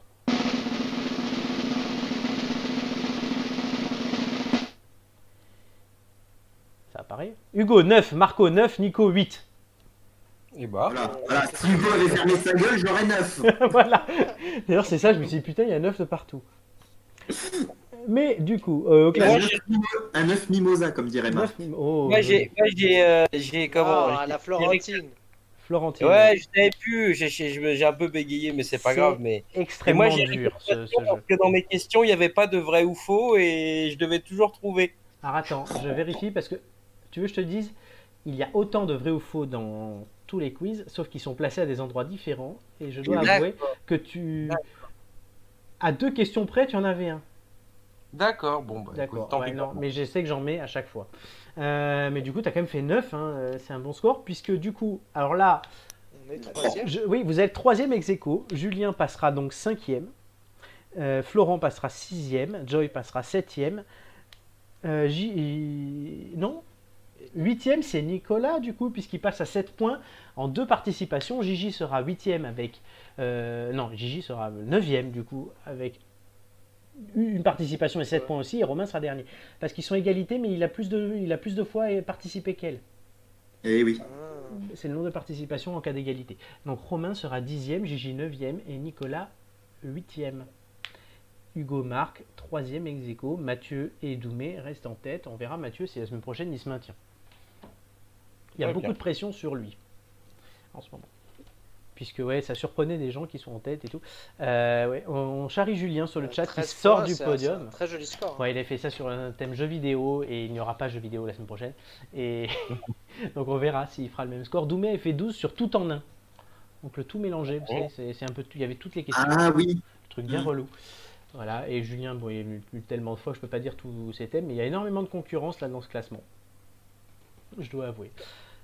En tout cas, bah, félicitations à tous les trois puisque vous faites d'excellents scores. Nicolas, ça te permet de- d'amorcer une remontada et Hugo et Marc, vous vous placez euh, vraiment euh, dans ce Bravo à tous. Bravo à Et tous. bravo à toi, Florent, hein, pour ce joli, ces jolies questions. Ah oui, pour les questions, je, je me dis, mais attends, mais moi je joue pas. Mais oui, non, moi je fais les questions.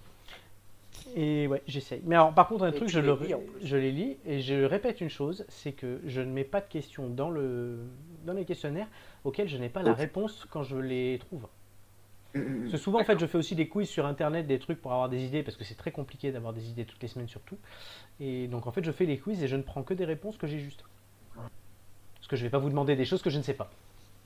Très bien. Ce qui veut C'est pas dire, tout à ce qui veut pas dire que je serai premier du classement. je- beaucoup de choses. Et alors pourquoi les œufs euh, sur les épinards s'appellent-ils comme ça? Alors les œufs à la Florentine parce que la recette vient de là-bas, Oh. tout simplement. Et c'est de chez moi, hein, je suis originaire de là-bas, donc euh, Ah oui. pour le coup je le sais. Et le foie gras j'aime ça, d'où les questions connais. sur le foie gras et le wasabi. Mais tu connaissais pas? Moi, je connaissais pas du tout les œufs à la Florentine. Eh ben voilà, et ouais, c'est l'occasion de découvrir des plats, aussi le Mhm. gastronomie. Alors, vu sur les réseaux, aujourd'hui c'est Nico qui nous parle bah, d'un personnage dont on a déjà parlé plusieurs fois dans l'émission, Donald Trump. Oui, oh bah, tu, tu- tu voulais faire une introduction, non? Ben, je l'ai faite. Eh ben voilà, ça y est, c'est fait. Elles, sont Et- tellement naturelles, mes intros, qu'on les remarque même plus. Et c'est ça que du coup maintenant je les mets en avant parce que tu as un très très beau, euh, un très très beau euh, euh, visuel avec les réseaux sociaux et Ouais. effectivement de Donald Trump et, et- et- et de Twitter. Alors bon, je m'attaque à un monument pour Florent parce qu'il connaît particulièrement Donald Trump, donc on va plus se faire ce- ce- cela sur, on va dire sur euh, sur l'anecdote effectivement, puisque Donald Trump et Twitter c'est une longue histoire, c'est presque l'histoire de son mandat finalement. Si on retiendra une chose de Donald Trump, c'est peut-être ça, mais euh, les non puristes de la démocratie bien entendu. Mhm. Au début de son mandat, Donald Trump, euh, eh bien, les stats sont très nombreuses sur, euh, sur le sujet du nombre de tweets qu'il fait euh, chaque jour, etc. Et euh, jusque-là, le serial fake newser euh, pouvait s'en donner à cœur joie, car Twitter n'osait pas forcément intervenir. C'est pas forcément dans leur politique d'intervenir sur ces sujets-là. Voilà, ils ne le voulaient pas forcément. Mais il y a quelque temps, Donald Trump s'est attaché à, à attaquer un de ses adversaires sur, sur les médias. Euh, c'est un ancien député, mais qui est devenu euh, homme de télévision, euh, qui est devenu, voilà, c'est un, anci- un ancien homme politique, Joe, Joe, pardon, Scarborough. Alors, franchement, moi, la prononciation anglaise, c'est mort. hein, Scarborough. donc, oui, sinon je peux l'appeler Scarborough, hein, mais Ouais. bon. le fais. Croissy-Beaubourg. ça. c'est ça, c'est ça, c'est ça. Et, et voilà, donc du coup, cet homme critique assez euh, librement euh, euh, Donald Trump, alors qu'a priori ils auraient été amis par le, par le passé. Euh, et c'est vrai que plusieurs sites et, et blogs voilà, ont, ont tra- ont traité de la question de ce monsieur parce que ce monsieur, ancien élu républicain, avait une assistante parlementaire qui, bah, qui a été, qui, qui est morte, a priori d'une crise cardiaque, d'un malaise Mhm. cardiaque. Mais voilà, il aurait été euh, je dirais, euh, accusé par, par certains médias et certains blogs d'avoir euh, tué, euh, d'avoir assassiné euh, son ancienne assistante parlementaire. À tel point d'ailleurs que le, le le- l'ancien mari, le veuf de Mhm. cette dame, a dit que non, non, il, il était pour rien. Euh, Et voilà, donc on a bien compris que Trump et euh, ce, cet animateur télé euh, ne s'apprécient pas dorénavant. Euh, et, et donc l'ancien l'ancien mari de cette dame-là a écrit Twitter pour, le- pour leur dire bah voilà qu'il qu'il cautionnait pas que sa femme se, et la mémoire de sa femme soit mise ouais. Relation. Euh, et donc, euh, et voilà. Mais bon, sur le coup, euh, Twitter n'a- pas forcément réagi plus que ça. hein. C'est encore une fois pas dans leur, dans leur politique. Précisons donc que rien n'a été supprimé de Twitter, mais, mais lors d'un dernier tweet, d'un des récents tweets, pas d'un dernier parce que j'aurais beaucoup de retard puisque ça Mhm. s'est passé cette semaine, mais que c'était pas aujourd'hui. Eh bien, Twitter a vu appara- a- a- est intervenu en mettant un petit bandeau en dessous d'une publication d'un tweet de, de Donald Trump sur les élections américaines puisqu'en ce moment, il s'en donne un peu à corps joie et, et aime bien sortir des allégations sur la campagne électorale aux États-Unis. Bon, là, Florent en saura plus que moi et il pourra préciser des choses, mais Twitter a, a conseillé à ses membres de vérifier euh, les affirmations euh, de Trump, euh, plutôt que de se tromper, j'ai envie de dire. Et donc de vérifier. Je, je dois vous avouer, j'avais pris quelques notes et puis sans faire exprès, il y a un et qui s'est mis. Je me suis dit que le jeu de mots que j'avais écrit sans le vouloir était pas mal. Euh, donc voilà, Donald Trump épinglé par Twitter et, et du coup la contre-attaque ne s'est évidemment pas fait attendre. Euh, Twitter étouffe la liberté d'expression, a, écrit euh, Donald Trump et, et il a réagi. Euh, lui qui a, bah, à travers le monde, hein, en tant que premier homme des États-Unis, euh, 80 millions d'abonnés. Euh, voilà, donc euh, on a pu lire dans la presse qu'il voulait fermer le réseau social ou changer la réglementation sur les réseaux sociaux. Bref, rien n'est fini, euh, car, rien n'est fini, pardon, euh, car effectivement, euh, euh, bah voilà, euh, Trump considère aujourd'hui que du coup Twitter interfère dans la campagne à venir aux États-Unis. Alors je dis à venir parce que c'est peut-être c'est euh, vu de la commencer, là, ouais. parce que j'imagine qu'elle bat son plein aux États-Unis, mais du, de l'autre côté de l'Atlantique, là où on est nous, c'est vrai qu'on en entend peut-être pas forcément parler tous les jours euh, du fait du coronavirus qui prend beaucoup l'actualité. Bref, effectivement, on est encore une fois dans la démesure. Mais bon, on est rassuré quand on suit les réseaux sociaux parce que euh, Donald Trump, a priori, reprend le golf. Donc euh, voilà, il- il, il- il a menacé de couper les réseaux sociaux maintenant. Alors je, il peut pas le faire, hein, mais ouais. Oui, bah, c'est Trump. hein. Il, il a- il- il menace, hein, effectivement, comme il avait fait euh, par le passé avec d'autres États qui, qui n'hésitent pas à menacer, hein, euh, que ce soit l'Europe euh, ou que ce soit la Chine ou, ou la Corée. de toute façon, Trump est de manière permanente dans la menace. Donc, euh. Donc effectivement, euh, c'est un peu son, son style. Mais bon, lui, tout va bien. hein. Il a repris le golf. Tout, tout va bien de ce côté. Mais c'est vrai que c'est des mesures sur les réseaux sociaux, ça interroge. On, on a vu récemment aussi euh, voilà, ce pauvre ministre anglais qui, euh, qui pendant le confinement, euh, s'est permis une petite euh, escapade. Dominique Cummings. Voilà, exactement. Et puis on, on disait tout à l'heure, on relayait effectivement Jean-Jacques Bourdin, grand intervieweur euh, et parfois un peu coriace, qui s'amuse lui-même à dépasser les limites maintenant. Donc euh, voilà, on, est- on- on- on s'attend à tout sur les réseaux sociaux, bien entendu. Et Trump euh, bah, ne manque pas de faire sa petite actu dans, dans l'histoire. Merci Nicolas. On continuera à suivre évidemment Donald Trump, qui est un des personnages dont on parle le plus dans ces émissions.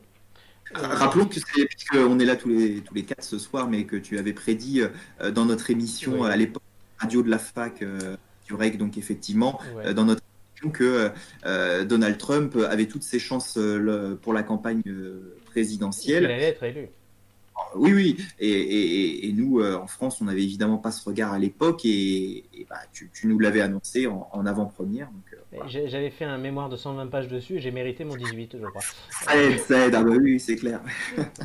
Très bien. On... Je crois qu'il vous reste une Est-ce dernière que je peux question. ajouter Oui, un vas-y. petit, Un petit. un petit mot sur, Un petit, un tout petit mot sur Trump Ouais. Ouais, mais juste un tout petit mot pour dire que en plus euh, de, de vouloir fermer euh, Twitter, il a, euh, comment dire, encouragé ses supporters à harceler euh, la personne qui est derrière le, le- le- la politique éthique, on va dire, de Twitter.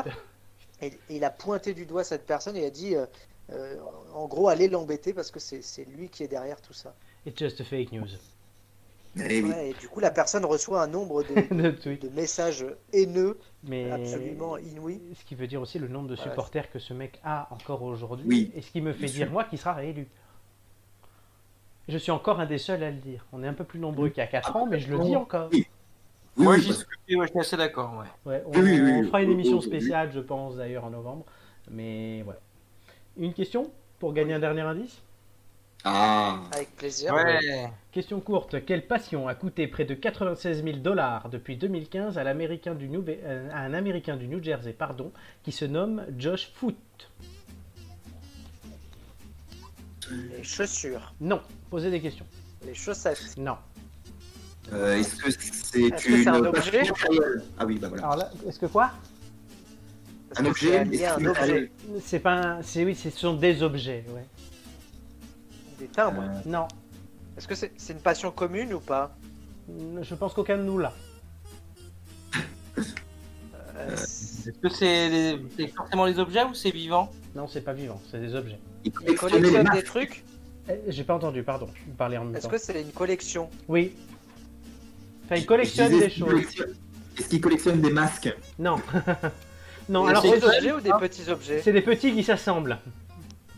Des Lego Puzzle. Oui, des Lego, bonne réponse. Ouais. On enlève le métro. Je vous l'ai donné, Ah à la bah, limite. Bonne réponse euh, de Nicolas, aidé par Florent. Mais c'est une bonne réponse. À 35 ans, ce consultant politique a été emporté dans une frénésie Merde. constructive. Rien ne manque ou presque. Dans son sous-sol, il a créé une ville en Lego avec des immeubles, des commerces, un parc d'attractions, de multiples véhicules et des habitants, ou encore même un héliport et un musée. Cet Américain vivant dans le New Jersey raconte que cette passion pour les petites briques colorées danoises est née en 2012 quand sa fiancée de l'époque, qui depuis est devenue sa femme, lui a acheté une boîte de Lego pour Noël. Le tabloïd explique qu'il a acheté au moins 1600 ensembles de Lego différents et des pièces supplémentaires pour construire des bâtiments personnalisés. Certaines des boîtes achetées auraient coûté plus de 900 euros. Eh ben, Eh ben, Et comme tu dis, ouais. voilà. allez, ça vaut des fois très cher, hein, les vieux jouets comme ça. Mais non, c'est ça des- ils sont neufs, en fait, ils sont neufs, c'est juste qu'après, il prend soit des trucs Ah, personnalisés, soit des trucs précis, et il fait ben, une ville. D'accord. Il suffit d'aller à. bah, moi, parce que c'est j'ai fait, mais il suffit d'aller à Disney pour aller voir le prix des- de certaines collections Lego, c'est affolant. Oui, Donc, au magasin Lego, le- oui, il y a des Oui, trucs. voilà, c'est ça exactement. Si on construit une ville en Lego, c'est Ouais. impressionnant. Ah oui, non, mais c'est une blinde. Mais c'est une bonne réponse. Oui, ça, j'aimerais bien savoir combien ça coûte. le- le- bah, ils ont Notre-Dame, je crois, dans, dans le magasin Lego euh, à Voilà, Châtelet ou des ouais. choses comme ça. Il va rouvrir, on pourra aller voir. coûter- Ouais. On va aller voir. Ce ne sera pas ma priorité, je, je vous cache pas. Ah bon? Oh, Hugo, quand même. Un JT pour vous au magasin, à la réouverture du magasin des Halles des Lego. Ah, bah oui. Ils faisaient des ateliers pour les enfants le mercredi. J'avais inscrit mon petit frère quand il était de passage avec mon père à Paris. Et il s'était éclaté. Alors en fait, tu payes rien. Et...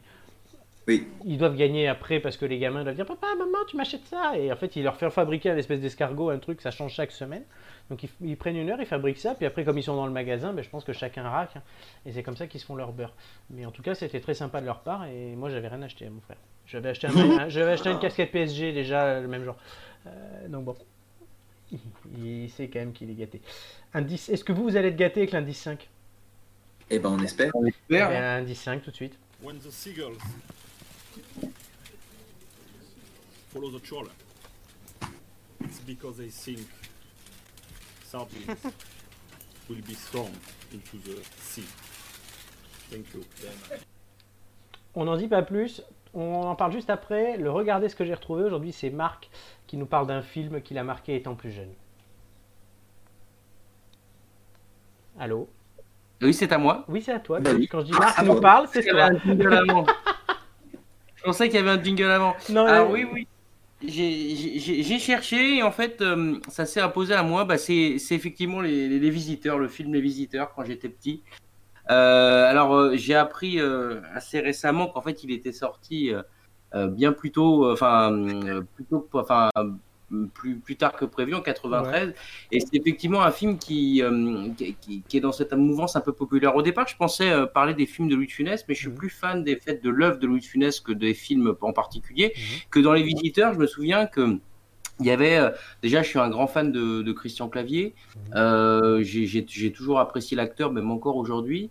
Et euh, ça fait partie. Je crois que c'est un des rares films, et peut-être le seul, où euh, à force de les avoir vus, vus, vus et revus, et je me souviens qu'à l'époque, on avait acheté euh, un lecteur de cassette VHS et on avait acheté Les Visiteurs 1 et 2 quand j'étais petit euh, en cassette, ce qui était un, un truc un petit peu un peu un, un peu de fou avec ce, ce, vous savez, ce bruit quand ça rembobine le Ah quand oui. ça rembobine. Et, euh, et je, je me souviens qu'on les regardait, mais facilement, euh, allez, euh, deux, deux fois par semaine. quoi. C'était tout le temps, tout le temps, tout le temps. Et euh, c'est une vraie expérience psychologique parce qu'on se rend compte que quelque part, c'est la, mémo la mémoire euh, qu'on pourrait qualifier un petit peu d'auditive, on va dire ça comme ça. On se souvient de tout. Ils sont passés récemment, euh, je crois, euh, à la télé. Voilà. Ça m'a permis de les revoir et ça m'a permis surtout de voir que l'esprit avait aucunement oublié toutes les, n'avait rien oublié des scènes, des dialogues, etc. Et bizarrement, je trouve que le film, alors certes, hein, quand on voit les effets spéciaux euh, 20 ans après, euh, enfin un peu moins de 20 ans après, on se dit bah ouais, ça a vieilli. Mais, mais dans le cas des visiteurs, je trouve que l'ambiance va avec, il n'y a pas de, Ouais. de, de décalage. Et, euh, et je trouve que, que c'est un film vraiment, euh, vrai, vrai- vraiment top. Alors le scénario, c'est vrai, il est pas ouf. Mais j'aime bien parce que c'est c'est un style particulier, ce que certains appellent de la fiction dans l'histoire un peu. J'aime beaucoup Camelot aussi. Et le fait d'avoir des cette forme de, de paralogisme, d'anachronisme me plaît beaucoup. Et euh, euh, quand on est enfant, je trouve que ce genre de scénario un petit peu particulier où on se dit bah en fait on est à la fois dans de l'histoire puis dans du contemporain. Euh, la scène, euh, je sais pas si vous vous souvenez tous, je pense de- de- dans, dans les Visiteurs 2 où en fait ils sont dans un intermarché, je crois. Oui. Euh, et cette scène est absolument mythique. Euh, je trouve qu'il y a une partie de la bande du Splendide qui est, dedans. Et euh, je pense qu'aujourd'hui, c'est vraiment une Madeleine de Proust, parce que quand je l'ai, re-regardé, Nico disait sur TF1 euh, il y a quelques, quelques temps, c'est la Madeleine de Proust que ça m'a rappelé non seulement les, dialogues, mais aussi l'environnement dans lequel je le regardais beaucoup quand j'étais petit. Ça m'a rappelé énormément de choses. Je souviens qu'on regardait ça avec ma sœur et autres, et je me rappelle des moments, des dialogues, des fous rires aussi qu'on avait. Et bref, je vais faire très vite, mais c'est autant le film que ce qui l'entoure qui me plaît, c'est un souvenir. Et je terminerai juste avec une petite remarque. Je pense pas qu'on puisse parler réellement en fait de souvenirs parce que d'après Ricoeur, en fait, pour se souvenir, il faut avoir oublié. Ricoeur est un philosophe français très connu, historien aussi. Et, or, je, remarque que, que j'ai pas vraiment oublié, donc c'est pas, on peut pas appeler ça un souvenir. C'est ce que on peut dire. Je n'ai jamais oublié. Et Ricoeur en parle. Il dit que c'est une forme de mémoire. Et ce qui est bizarre, c'est que c'est euh, que bien que la mémoire hein, dépend toujours du moment où, lui- on, où on lui fait appel, bah, j'ai bien l'impression que dans le cas de ce film, en tout cas, euh, mon impression, elle a jamais changé, à la différence des mots euh, que j'utilise pour l'exprimer. Et aussi, euh, je conclurai sur cette phrase que j'ai, j'avoue, écrite. ouais, oui, vrai je ressens la même chose, mais je crois l'exprimer. voilà. D'accord. Euh, oui. Ouais. Florent, ju- juste un... Pardon, excuse-moi. Vas-y, vas-y. Non. Juste pour dire que je rebondis sur ce que disait Marc, euh, effectivement, puisque moi, j'ai, alors, je les ai beaucoup moins regardés que, que, lui, mais je suis tombé effectivement sur la, le deuxième euh, visiteur. euh, J'avais, zappé le premier, et j'ai, regardé le, deux, et je trouve que c'est peut-être aussi marrant de le voir aujourd'hui parce que justement, dans Marc parlait d'anachronisme, on est sur un film des années euh, 80-90, euh, et, et effectivement, de voir aujourd'hui en 2020 ces écrans de télévision euh, tels qu'ils n'existent plus euh, en dehors de ceux qui ont été achetés dans les années 90. On en commercialise Mhm. plus des écrans comme ça. Enfin, tu vois.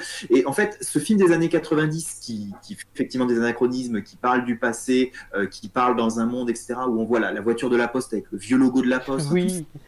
La- à l'époque, à l'époque, on est juste en 90, 93, et on voit des choses, euh, voilà, un peu anachroniques avec des, des gens du Moyen Âge qui arrivent dans notre monde actuel. Et en fait, de regarder ça 30 ans après, c'est se dire, euh, enfin 30 ans après, voilà, mais euh, en tout cas de le, voir bien longtemps après, bah, il y a un deuxième anachronisme qui est qu'on regarde ce film avec un autre regard, et, c'est vrai que c'était assez amusant.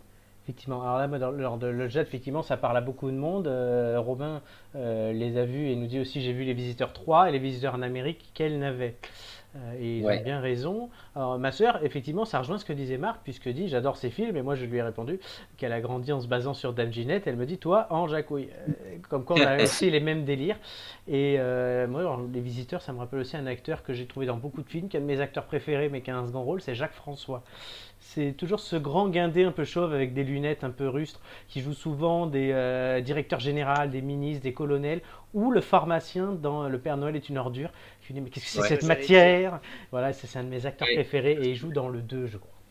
Je, je voudrais juste faire depuis, quoi, effectivement, ouais. je, je- je- je voudrais faire un, un- comment ça s'appelle? Un, un- un- un petit coucou parce que euh, Marc a utilisé le mot anachronisme et euh, je l'ai utilisé moi-même le week-end dernier. Alors, je vous raconte ma vie, mais euh, je suis conseiller municipal d'une commune, donc il se trouve que les conseils municipaux, comme ils sont normalement en public, euh, là ils sont filmés Oui. et, et on m'a dit t'as employé un mot qu'on n'a pas compris, c'est le mot anachronisme. Et moi j'étais persuadé que tout le monde connaissait ce mot-là, donc précision, anachronisme, Marc, c'est? Bah, la, la définition claire, tu veux dire? En, Oui. ouais, en définition quelques mots, ouais. Bah, Un décalage euh, euh, qui rentre pas dans le temps, quoi. Voilà. C'est comme si tu mettais un téléphone, au un téléphone au Moyen Âge, quoi. C'est anachronique. Ça, ça ne va pas avec son temps. Mais je pense que nos auditeurs le savent. On n'est pas dans ton conseil Oui. municipal ici. hein. Ah non, mais moi, À un moment, j'ai parlé, euh, du coup, en- j'ai parlé de paralogisme, mais en fait, c'est. Alors, je pense Là, que c'est plus compliqué. Mais euh, effectivement, le paralogisme, c'est d'établir des liens entre euh, des liens de causalité, des liens euh, effectifs entre ce- ce- no- notre regard d'aujourd'hui et le regard d'avant. Par exemple, dire euh, j'aurais été résistant, par exemple, en disant bah oui, forcément c'était des gentils, voilà. Et dans, et dans, et dans cette lecture-là, effectivement, il y a, il y a un peu de ça parce qu'il y a du décalage un petit peu sur ce qui est, ce qui aurait été fait. Par exemple, vous savez, à un moment, il y a une, il y a une, il y a une, une, une scène où euh, Jacouille dit on va lui couper la main à Bourges. Vous vous souvenez Oui, on va lui phrase couper la main à Bourges. voilà, et effectivement, c'est ce décalage où en fait, bah, les gens avant auraient fait ça et bah, maintenant, ce non. serait pas quoi. Exactement. Voilà. C'est honteux Ça, c'est René. René, c'est saut 2020. Voilà. Euh, merci Marc. C'était intéressant et ça a parlé à beaucoup de monde. Donc, c'est réussi. Et on revient sur De l'ombre à la lumière. Pourquoi on n'entend pas la musique?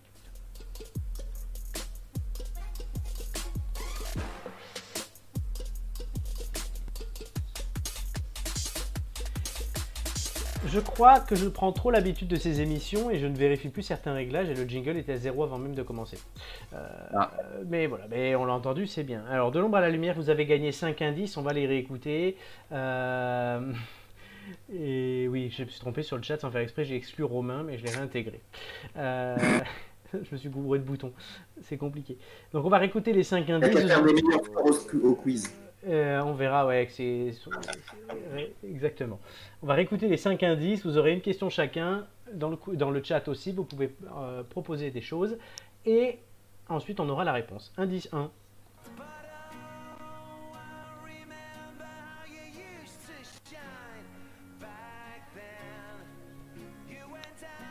Donc, ça, on avait dit quoi, les gars, déjà? Liam Gallagher. Liam Gallagher, la chanson s'appelle Once. N'oubliez pas qu'il faut que tous les indices correspondent pour la personne. C'est plus logique. L'indice 2.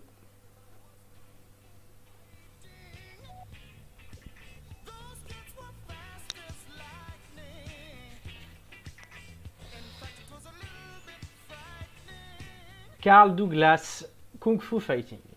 Indice numéro 3.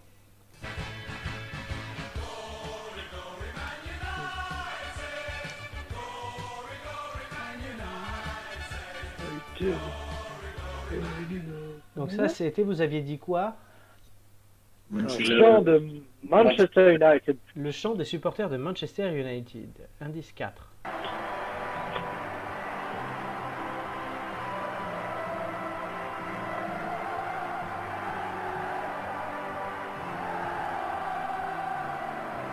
Alors ça, c'est quoi? C'est- et c'est même, plus- c'est- même plus que ça, vous comprendrez. Et on avait, oui, on avait eu l'indice 5. When the seagulls Oui. follow the trawler, it's because they think sardines will be thrown into the sea. Thank you. Une question chacun. Euh, Est-ce que c'est un footballeur Il a été footballeur. Euh, Marc. Marc, euh, est-ce qu'il, euh, je sais pas, euh, euh, est-ce qu'il est entraîneur? Non. Nico. Est-ce que c'est dans la rubrique fait Allô? Com- Oui, tu m'entends? Oui, on t'entend. Oui, oui. Euh, Est-ce que c'est dans la rubrique fait divers que cet homme a fait euh, parler de lui? Euh, il a déjà fait parler de lui dans la rubrique fait divers, mais je crois pas dernièrement. ah, je, je vous ai- Alors, J'ai ouais. raté les, les dernières secondes. bon, Ah. et on a- Ça a Nico, a demandé, Nico a demandé si c'était dans la rubrique fait divers, et je dis pas dernièrement. Pas à ma connaissance D'accord. en tout cas. Est-ce que vous avez des idées? Je crois qu'il y en a. Moi, j'ai une proposition. Vas-y, et tu l'expliques. Eric Cantona. Et tu es pas le seul à le proposer. Alors, pourquoi? Parce que, bah, déjà, parce que c'est euh, c'est lui qui a prononcé la phrase Là, de l'indice 5. sur les sardines Oui. et les, les mouettes. Et je t'aurais mis Cantona pour à jouer Manchester. Cantona. Il jouait à Manchester. Il a été euh, membre de l'équipe de France. Mhm. Puis il n'a plus été membre de l'équipe de France. Mhm. Euh, le coup, il a donné euh, prise de kung-fu à un supporter. Ouais. Ah, Et Gallagher? Euh, Pour Gallagher, euh. Once. Mais tu peux pas comprendre. Non, pas. Ah, on verra, on verra, on verra. Non, mais j'essaie de trouver. Gallagher, c'est quoi C'est. La chanson. Ouais, Bah, c'est il est- Once, la chanson. Ouais, il Une est tout fois. Alors, est-ce que vous validez Eric Cantona ou est-ce que quelqu'un d'autre a une proposition? Différente Moi, j'ai pas de contre-proposition, donc euh, j'aurais. Moi, j'en avais une autre, mais Hugo euh, m'a- convaincu. Donc, euh, C'était quoi? moi, je pensais effectivement à Raoul parce que professeur Raoul parce que Warren, je me disais bon, euh, il est, il est seul. Après, je me disais euh, le côté, euh, le, le, comment, Euh, Oui. le côté Marseille, euh, le, le fait. euh, après, euh, je sais plus quels, quels étaient les autres euh, indices. Il y avait le Fu. Euh, le kung fu, je me disais, bon, je sais pas, il donne des coups euh, à la communauté Et il y scientifique. avait Manchester United. Et Manchester United, c'est ça qui, qui plombe un peu, donc je pense que je vais souscrire à ce que dit Hugo. Est-ce que c'est votre Ça fait dernier la route mot du deuxième indice, quoi. Voilà, votre- c'est ça. Est-ce que c'est votre dernier mot Bah oui, je pense. On va écouter la voix. le dernier mot, Jean-Pierre? Oui, on va écouter la voix en français euh, de notre personne à trouver tout de suite, qui était l'indice 6. Avec mon Newcam, je filme les mouettes. Avec mon organiseur, précis, pointu, je prends rendez-vous avec mes amis les mouettes. J'ai même leur numéro de téléphone. C'était une bonne réponse, c'était Eric Cantona. Bravo. Bravo. Bien joué Hugo, bien joué à euh, Jean Janot euh, sur le chat et bien joué à Julien aussi. Bravo, Jean. Janot. Les trois l'avaient. Vous étiez trois, c'est une bonne réponse. J'explique les indices. Once de Liam Gallagher qui était l'indice le plus compliqué. Tout simplement parce que Cantona joue dans le clip. Ah, D'accord. Kung Fu Fighting, vous l'avez compris, il a mis un high kick à un supporter de Crystal Palace. Euh, Manchester United, puisque c'est une des plus grandes légendes de l'histoire de cet immense club de football. Et la Marseillaise est chantée par les supporters de Manchester United, en fait. La Marseillaise qu'on a entendue. Et il chantait cette Marseillaise et il la chante toujours pour rendre hommage à Cantona. C'est un des deux ou trois chants hommage à Cantona à Old Trafford. La phrase When the Seagulls, c'est Cantona qui expliquait son, je crois c'était d'ailleurs son coup de pied, euh, en disant ça, en disant ben, quand les, mouettes voient un chalutier, elles le suivent parce qu'elles pensent qu'il y a des sardines dedans. Et la sixième, euh, sixième indice, c'était une pub euh, du coup pour une marque de télé de, et d'objets, on va dire, pas électroménager, mais informatique, des imprimantes et tout, Sharp, la marque qui était sponsor de Manchester United et qui avait demandé du coup aux joueurs phares de Manchester United de faire la pub notamment en France, donc Eric Cantona. C'est une excellente réponse. Il y avait des tas d'autres indices qu'on aurait pu mettre. Le bonheur est dans le pré. euh, il y avait euh, les Razorbic. Il y avait les. J'avais failli mettre un truc sur le retrait bancaire. Euh, ouais, il y avait énormément de choses sur Cantona. Donc, mais vous avez trouvé, c'est une bonne réponse. Félicitations. Bon. Et il a fait une. Là, il, a- il est dans une série, euh, Oui. je crois. euh, C'est pour ça que j'ai eu l'idée en plus. Sur Euh, Arte. Ouais, la série, je sais plus comment elle s'appelle, mais c'est pour ça que j'ai eu l'idée en plus. C'est en voyant passer un truc là, j'ai dit tiens, je vais parler de Cantona. Et oui, il est dans une série. euh, ça- incontrôlable ou quelque chose comme ça, C'est ça, ouais. Visiblement, c'est pas mal du tout. De toute façon, c'est un excellent acteur. Enfin, pour moi, c'est un excellent acteur. Déjà, c'est une personnalité aussi, hein, mais c'est un excellent acteur. Et... il a 54 ans aujourd'hui. Et la série Enfin, s'appelle Dérapage. Dérapage, voilà. C'est pas son anniversaire aujourd'hui, mais actuellement, il a 54 ans. Et la série s'appelle Dérapage et je vais sûrement la regarder. Euh, donc voilà. Ben, bravo aux têtes d'ampoule. On vous félicite. euh, ma soeur vous félicite sur le chat. Et elle a Ah bah, raison, merci. puisque vous avez trouvé. C'est pas toutes les semaines qu'on trouve, même si c'est très souvent. Euh, la semaine dernière, ça avait été trouvé, je crois. Et la se- je crois qu'on a. Il n'y a qu'une seule fois où ça n'a pas été trouvé pour l'instant. Je me fais souvent battre. Est-ce qu'il faut que je remonte le niveau? Je ne sais pas. Mais je vais y réfléchir. En tout cas, félicitations. On à va pas se plaindre non plus. Non, effectivement. Non, non, vous avez été très bon aujourd'hui, puisque vous... il n'y a que les musiques que vous n'avez pas trouvées. Et on retrouve euh, Florence cet été dans Fort Boyard, hein, à la place du Père Fouras. Exactement. Exactement. Et on, a, on va avoir Romain à la place du nain. Parce que je profite parce que Romain, en fait, il se fait, il se fait bâcher dans le chat, donc on le bâche aussi ici, on a le droit, c'est notre Romain. à nous. Et puis il est pas, il est pas si loin du Fort Boyard. euh, Non, en plus, il est pas loin, donc tu peux y aller en voiture. Ah Romain, non. tu viens me chercher, Romain, et on va au Fort Boyard ensemble. Et voilà. Il nous dit, Romain, d'ailleurs, on va tous retirer notre argent des banques pour faire tomber l'économie de marché en hommage à Eric. Et savez, Cantona avait proposé ça aussi. Et Cantona, candidat à la présidentielle, ça aurait peut-être plus de gueule que Bigard. Ouais. Alors. Il a pas Ouais, après, euh, je, je suis pas sûr de voter pour lui non plus. Ah, c'est autre chose, ça. Pour le débat. Ni le 28 juin, ni un autre jour. Oui. Les têtes d'ampoule, c'est terminé pour aujourd'hui. Oh. Mais on revient la semaine prochaine. Oui. Putain, vous êtes motivés.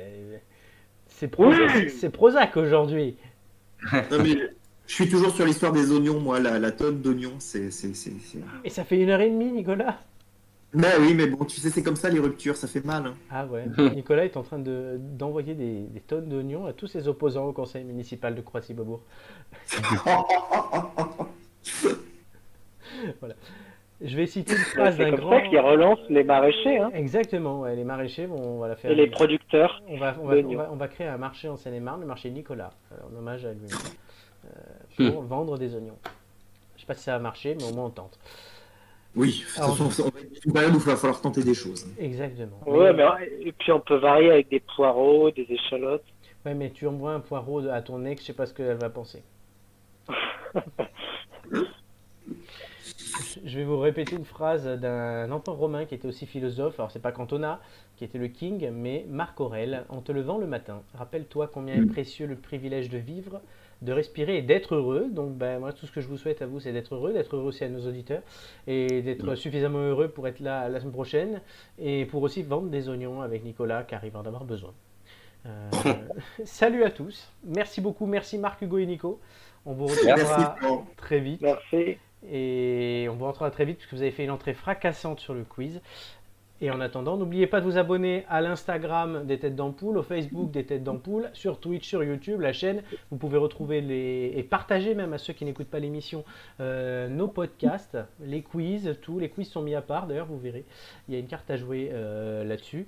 Donc voilà, n'hésitez pas. Plus que plus on est de fous, plus on rit, notamment sur le chat aussi. clairement. Bonne semaine à tous, à très vite. Bonne semaine. Bonne semaine.